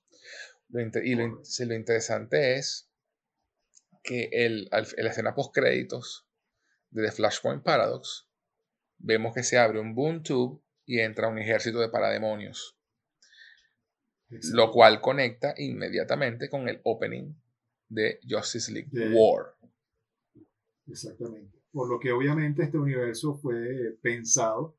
bueno, porque lo fue además en los cómics. Sí, así fue en, los, cómics. Flashpoint, en, los cómics Flashpoint Paradox da inicio a lo que son los nuevos 52, que abren de la misma forma en la que abre el universo animado, abren los cómics con Justice League World. Son personajes ligeramente distintos, pero es básicamente la misma. Exacto. Y lo interesante también es que Barry, cuando regresa al, al presente, al nuevo presente, la única relación que él tiene de amistad es con Batman. Porque el resto de la liga no se conoce. Y, y Barry mantiene los recuerdos de, las dos líneas temporales y poco a poco se le, se le va, y poco a poco se le va borrando la, línea temporal vieja. Y de fascinante. y, de hecho, y, de, hecho, y de hecho, hay el final también de la, la, escena final con entre Barry y Bruce es excelente y súper emotiva también. Increíble, además, este, sí. No, no, digamos más nada porque sería spoiler de la película, pero vale la pena que la vean. Esta es una película fascinante, es de culto, eh, tiene un cast impresionante, retoman, retoman sus papeles clásicos Natalia, Nathan Fillion como Hal Jordan, por ejemplo. Eh, eh, en este caso, Kevin Conroy. Eh, Kevin Conroy sigue siendo Batman. Aquí hay un inciso interesante del cual no había caído en cuenta y es que Michael B. Jordan es Victor Stone. Hablando de voces impresionantes y de casting locos. Así Ron Perlman es Slade Wilson, o sea, sí, sí. wow.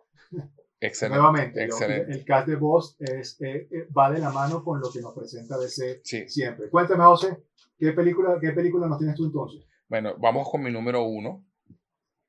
Eh, mi número uno es la que aún todavía hoy considero la mejor película de Batman, incluyendo las live, las, live action de todos los tiempos. Batman, la máscara del fantasma. Del fantasma, sí, señor. Película. La máscara del fantasma, yo sabía. La película que, se, que inició todo este, este tema en los universos animados de, de, DC, porque viene, esta película viene directamente de la serie animada que Bruce Timm tenía en los 90. De hecho, la película es del 93. Y, es, y, es, y fue la primera película y la única hasta hace poco que se estrenó en cines. Fue una, fue una película hecha para verse en cine. Entonces la animación tiene un poco más de pulitura que la de los episodios de la serie. la música es increíble. Eh, y tiene esta ciudad gótica de la serie animada que yo amo y adoro, que es con ese cielo rojo y, atemporal, que pareciera que estuviera en los años 50, pero, pero no. Yo amo ese look de la serie animada de Batman. Y cuenta la historia entre, eh, cuenta dos historias. Cuenta la historia del origen de Batman, no el, no el origen de la muerte de sus padres, sino el origen de cómo empezó el año 1, la versión de Bruce, la, versión de Bruce Timm del año 1 de Batman, cómo, cómo empezó, empezó su guerra contra el crimen, de dónde sacó la idea del murciélago, y nos cuenta una cosa que muy pocas historias de Batman nos cuentan, una historia de amor para Bruce, con, con, un personaje que se llama Andrea Beaumont, que fue una mujer que por un momento lo hizo pensar en abandonar su, la misión y vivir su vida feliz. También nos cuenta, por un ladito, escondidito por ahí, el origen del Joker. Un poquito, no nos dice mucho, pero nos muestra algo. Y, y realmente es, es la mejor película, para mí, la mejor película de Batman, incluyendo las live action. Eh, la una de las mejores historias animadas de Batman. Y, y también eh, tiene lo mismo que vengo diciendo de Batman. Es una película oscura, una película muy, muy dura. Una película incluso un poco deprimente, ¿no? En, en, cuanto a tu, a que tú dices, coño, lo que pudo haber sido si no hubiera pasado eh, lo que pasó con Andrea Beaumont. Tal, tal vez Bruce hubiera podido ser feliz y, vivir una vida como la que Alfred siempre quiso para él, una, vida de, de, felicidad y tranquilidad. Y, de hecho, el momento en el que Batman se pone por primera vez la máscara en esta película, donde se pone el traje de Batman por primera vez, a mí todavía me para los pelos. O sea, eh, el, el, el, el, cue musical, la reacción de Alfred cuando lo ve por primera vez y ese close-up a los ojos blancos o sea, uff, te lo digo, me lo, estoy, recordando y se me paran los pelos. Eh, eh, es una película extraordinaria. Y con todo y las treinta y pico, cuarenta películas que, que han salido después de esta, que esta fue la primera, para mí sigue, sigue siendo la mejor. Si no la han visto, está en Blu-ray, está, la pueden conseguir en cualquier, eh, fácilmente, véanla porque vale la pena. Y obviamente Kevin Conroy como Batman, Mark Hamill como el Guasón. No hay pérdida, no hay desperdicio, de verdad. Es una película fantástica y maravillosa. Es increíble. Esta película no entró en mi corte porque yo de entrada sabía que, tú la ibas a tener. Es una película fascinante. Este, eh, tiene, eh, eh, de esta película solo menciono porque no hay más nada que decir de lo que tú ya has dicho. Es básicamente la historia la historia dentro del universo de Batman, la serie animada, que para mí este, y para mucha gente está catalogada como una joya maestra. El mejor Batman. De, la animación, el mejor, no solo el mejor Batman, la mejor serie animada de todos los tiempos, incluyendo cualquier otra cosa que puedas pensar de cualquier otro, de otra casa. O sea, Batman, la serie animada, está considerada por muchos expertos como la mejor serie animada de todos los tiempos. Sí no solamente como una historia de Batman, sino como, como serie animada, como, como, como construcción de personajes, diseño, dibujo. Tiene la música, la música de... de Shirley... De, ¿Cómo se llamaba ella? te voy a decir el nombre. Eh, Shirley Walker. Shirley Walker. que, ella era la que hacía la, hacía la, música de la serie y creó este, este tema que es una amalgama del tema de Burton Exactamente, es, una inspiración del tema de Burton porque, porque quisieron atarlo a ese, a ese, a ese Batman más oscuro y a ese Batman más, más serio, alejándose completa y finalmente de, del Batman de los 60, que, que, en su momento tuvo su tuvo su, su auge y su, y su y su justificación y su y además su o sea, su grupo de fans. Yo todavía me considero fan del Batman de los 60. Yo puedo ver esa serie ¿Cómo no? me fascina. ¿Cómo no? Tiene este, pero, pero, pero, pero, y bueno, y de hecho no las mencionamos, pero hay un par de series animadas, además usando las voces originales. Sí. Este, eh, Batman es un personaje indudablemente fascinante y esta es la película de Batman. Sí. La, película. Cabe destacar que esta película es co-dirigida por Bruce Timm, Correcto. Eh, junto con Eric Radomski, escrita por, Paul, escrita por el gran Paul Dini, eh, como, como parte del, del, grupo de cuatro guionistas. Pero Paul Dini lo destaco porque él es como el escritor de la serie animada de Batman. Eh, y uno de los co-creadores. Y, él, y, él, y él está metido, y él tiene la mano metida en todo lo que tiene que ver con Batman, incluido Paul es productor también de Batman del futuro. Sí, y, no, y, él, y él escribió el guion también de Batman, de Batman Arkham Asylum, el, videojuego. Correcto. Eh, y bueno, eh, es realmente una película fantástica. Nada más que decir, excepto que se estrenó un 24 de diciembre. Tremendo regalo de Navidad. Tremendo regalo de Navidad. Y justo después que terminó la primera temporada de la serie animada. Porque fue tal el éxito que tuvo y lo impresionados que estuvieron en Warner con esto, que le dijeron a, Bruce Timm y a Paul Dini, ok, vamos a hacer una película. Imagínense ustedes cómo el éxito que tuvo esta primera temporada de serie animada, que Warner puso el dinero para que hicieran una película. Lo, lo, lo, lo, único triste de toda esta historia es que como se estrenó esa, en esa fecha y no se le hizo un buen marketing, la película no tuvo mucho éxito de, taquilla. De hecho, fue un fracaso de taquilla. Eh, y consiguió su, su following, su, se convirtió en una película de culto cuando llegó a video. A, a, mediados de los 90. Y de hecho, yo, de hecho, yo la vi por primera vez, fue en, en, en video. Pues en mi casa. Y todavía no se me olvida la primera vez que vi esa película. O sea, fue un impacto, de verdad. Y, creo que ese fue el momento definitivo, aunque ya yo veía la serie animada, donde me enamoré de Batman. Y la película es fascinante. Sí, lo es. Sí, lo es. Eh, en dibujo, en, tecnología, en lo que tú dices, tuvo la intención para ir al teatro, o sea, el teatrical me refiero, o sea, el lanzamiento del cine. eso, eso es indudablemente algo que no, y mucho menos en esa época que no se veía. Así es. Bueno, este, ya entonces sé cuál es tu número uno. Y además es, Cierro con ella. es interesante que cerremos con ella porque es la más reciente.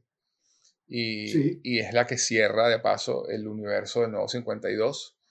Eh, así que bueno, háblanos de tu número uno, mi querido Josías. Mi, mi, mi, número uno, Justice League Dark Apocalypse War. Un trabalenguas de nombre un trabalenguas de nombre, sí señor, este, y no menos compleja como película. ¿Cómo no?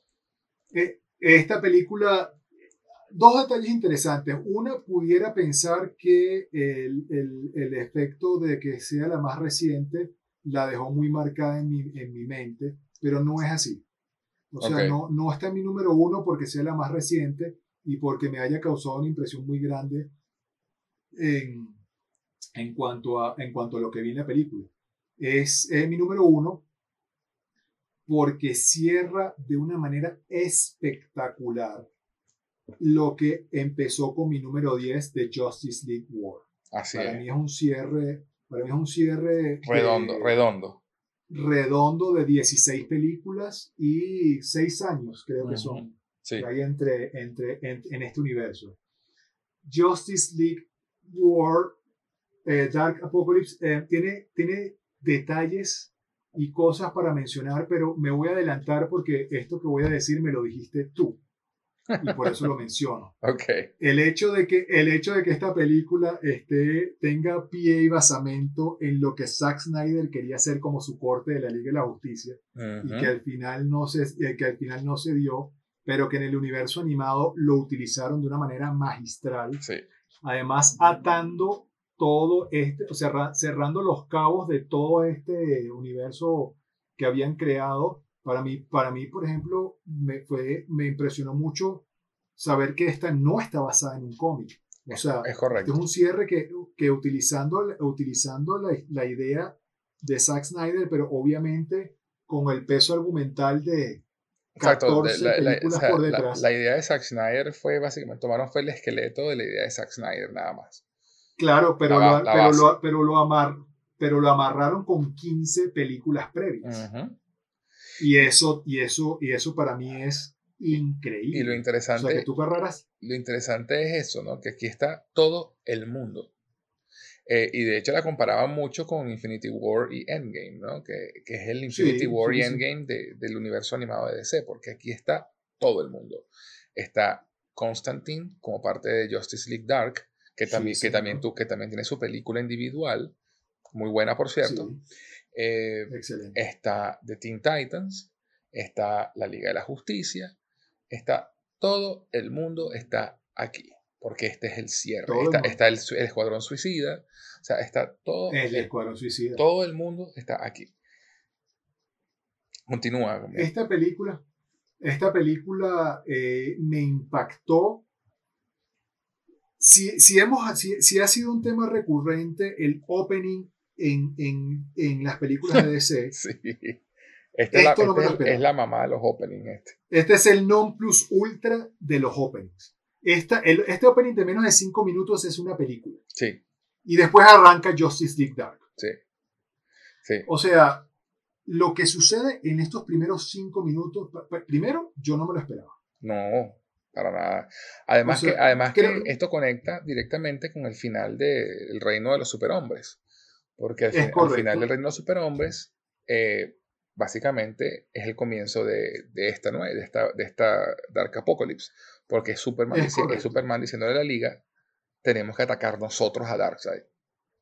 Es correcto. Superman, está, Superman está molesto está recho con Darkseid. Por, por, volvemos, a ver un super, volvemos a ver un Superman que luego, de, luego de haberse redimido en su muerte, vuelve a ser un Superman oscuro, donde incluso lo cuestionan, lo cuestionan los miembros más nuevos de la liga, este, Constantine, Constantine abiertamente.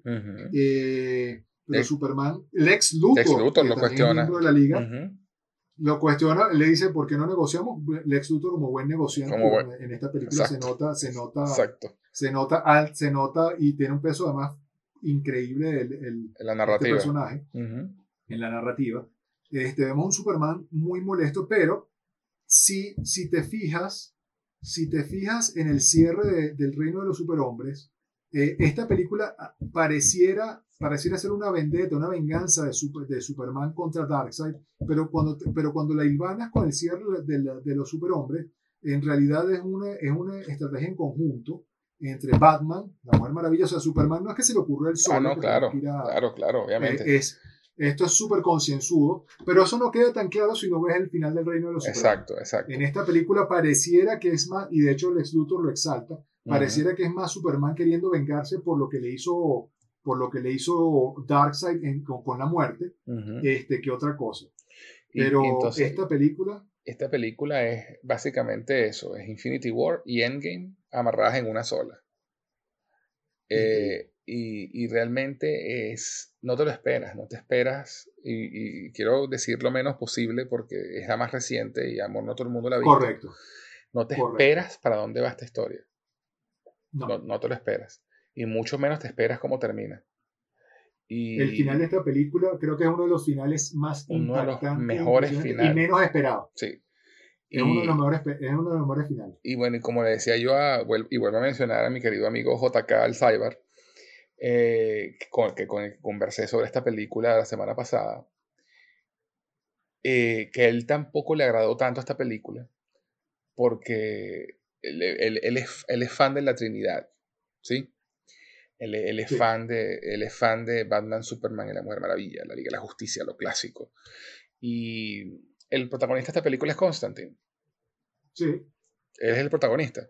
Y no solamente eso, y es lo que yo le decía a, a, a JK, Hermano, esta película se llama Justice League Dark Apocalypse War. O sea, eh, es, la, es, la, historia es sobre la Liga de la Justicia Oscura, porque, y por eso el protagonista es Constantine. Eh, y le dan un segundo plano a Wonder Woman y, y, a Batman. Superman se tiene un poquito más de peso. Eh, pero es este cierre está para mí, igual, igual para ti, es un cierre perfecto de este universo. Sí. Y,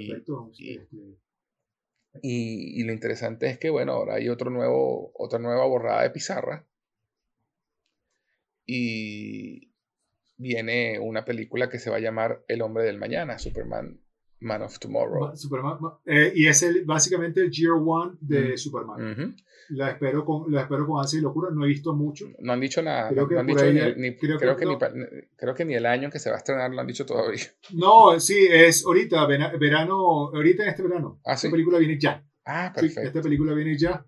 Esta película viene ya. Por ahí, por ahí vi que ya pareciera que ya hay un first look este, y, y, la, y los entendidos fanáticos de Superman que sigo por ahí están todos fascinados. Okay. Eh, vamos a ver de qué va. Nadie sabe, nadie sabe qué va a pasar con este nuevo universo. No han dicho, no, hemos, un, universo continuado. No sabe. Si van a volver a los standalones, no se sabe.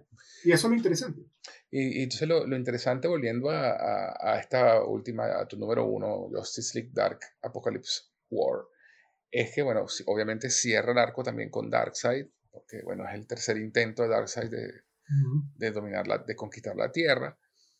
Y te muestran también, eh, eh, al igual que lo hace Infinity War y Endgame, el precio que los héroes pagan por, por, lo que hacen, ¿no? Por, el precio que lo, que, lo que cuesta, el, el peso emocional y, y, en vidas, porque muere gente en esta historia, mucha gente. Eh, gente, que, gente que no, te, que no te esperas y de la forma más horrible posible. E, esta película no tiene, no tiene ningún tipo de censura ni, ni, ni, ni prejuicio a la hora de mostrarte este, decapitaciones, eh, destripamientos, o sea, esta película es dark. No solamente porque, por el hecho de que sea la Liga de la Justicia Oscura, sino porque en realidad la película es bastante oscura. Sí, realmente es, es, excelente, es extraordinaria.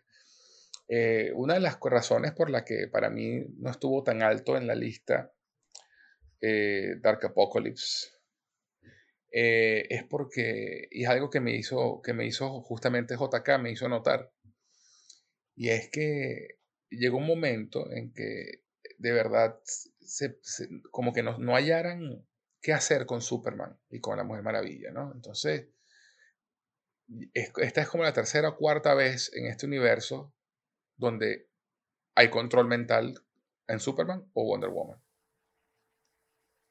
Eh, eh, eh, repiten mucho esa, esa, esa estrategia, esa fórmula, esa fórmula de, controlar a Superman para que se enfrente a los demás o, o, controlar a la Mujer Maravilla, específicamente con ellos dos, que son los más poderosos. Entonces, la, falta de creatividad ahí me hace que me baje un poquito en, en, la lista esta película. Bueno, para que tú veas, yo, yo rescato un poco que sí me parece, en, en cuanto a la Mujer Maravilla, tal vez no tanto pero en cuanto a Superman, y no lo voy a decir para que la gente lo vea, pero a mí sí me parece bastante creativo y muy, muy impresionante e incluso visualmente impresionante lo que hicieron con Superman. Sí, sí, sí, sí.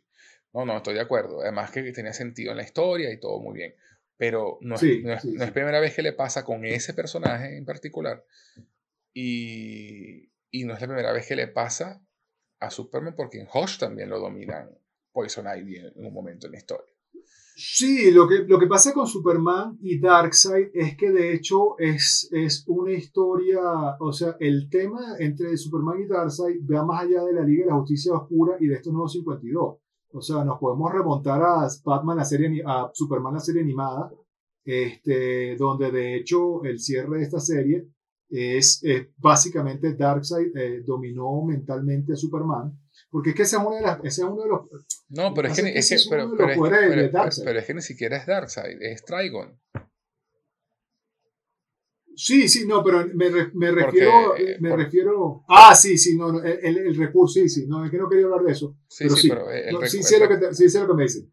O sea, yo sé que Darkseid eh, es clásico de Darkseid porque esta es la, la ecuación anti, antivida y, y todo el tema. exactamente, de, eh, anti-life equation. Anti-life equation de Darkseid y, ok, eso es parte de los cómics, pero me refiero al recurso de, de controlar mentalmente a Superman para sacarlo del juego. Sí, sí, sí. Lo, ah, sí, sí, lo, lo repiten varias veces en este universo.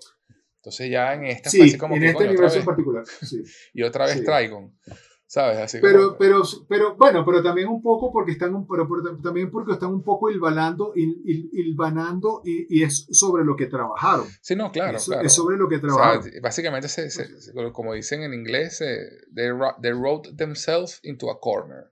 Se, sí, exactamente. Se, sí, ahí no había... se, arrinconaron ellos mismos en el, con, la, con, el guion y no, no encontraron otra forma de resolverlo. Sí, eh, sí, sí, sí, y la verdad es que también... Y funciona, este, la película funciona, pues. Funciona perfectamente y, y claro, ¿qué pasa? Que lo que pasa es que eh, o sea, son personajes muy complejos. Superman es muy poderoso sí, sí. Como, para, como para darle otra vuelta. Y la verdad es que al final el, el, giro, el giro en ese punto pues me parece bien porque es que ya, ¿qué más iba? O sea, ya estaba muy complicado. ¿Qué más es? ¿Qué más haces? Sí, sí, no, creo, Que la película, creo que la película en ese aspecto película, un poco la película, complejo. resuelve, resuelve bien la cosa y lo compensa con una escena final extraordinaria.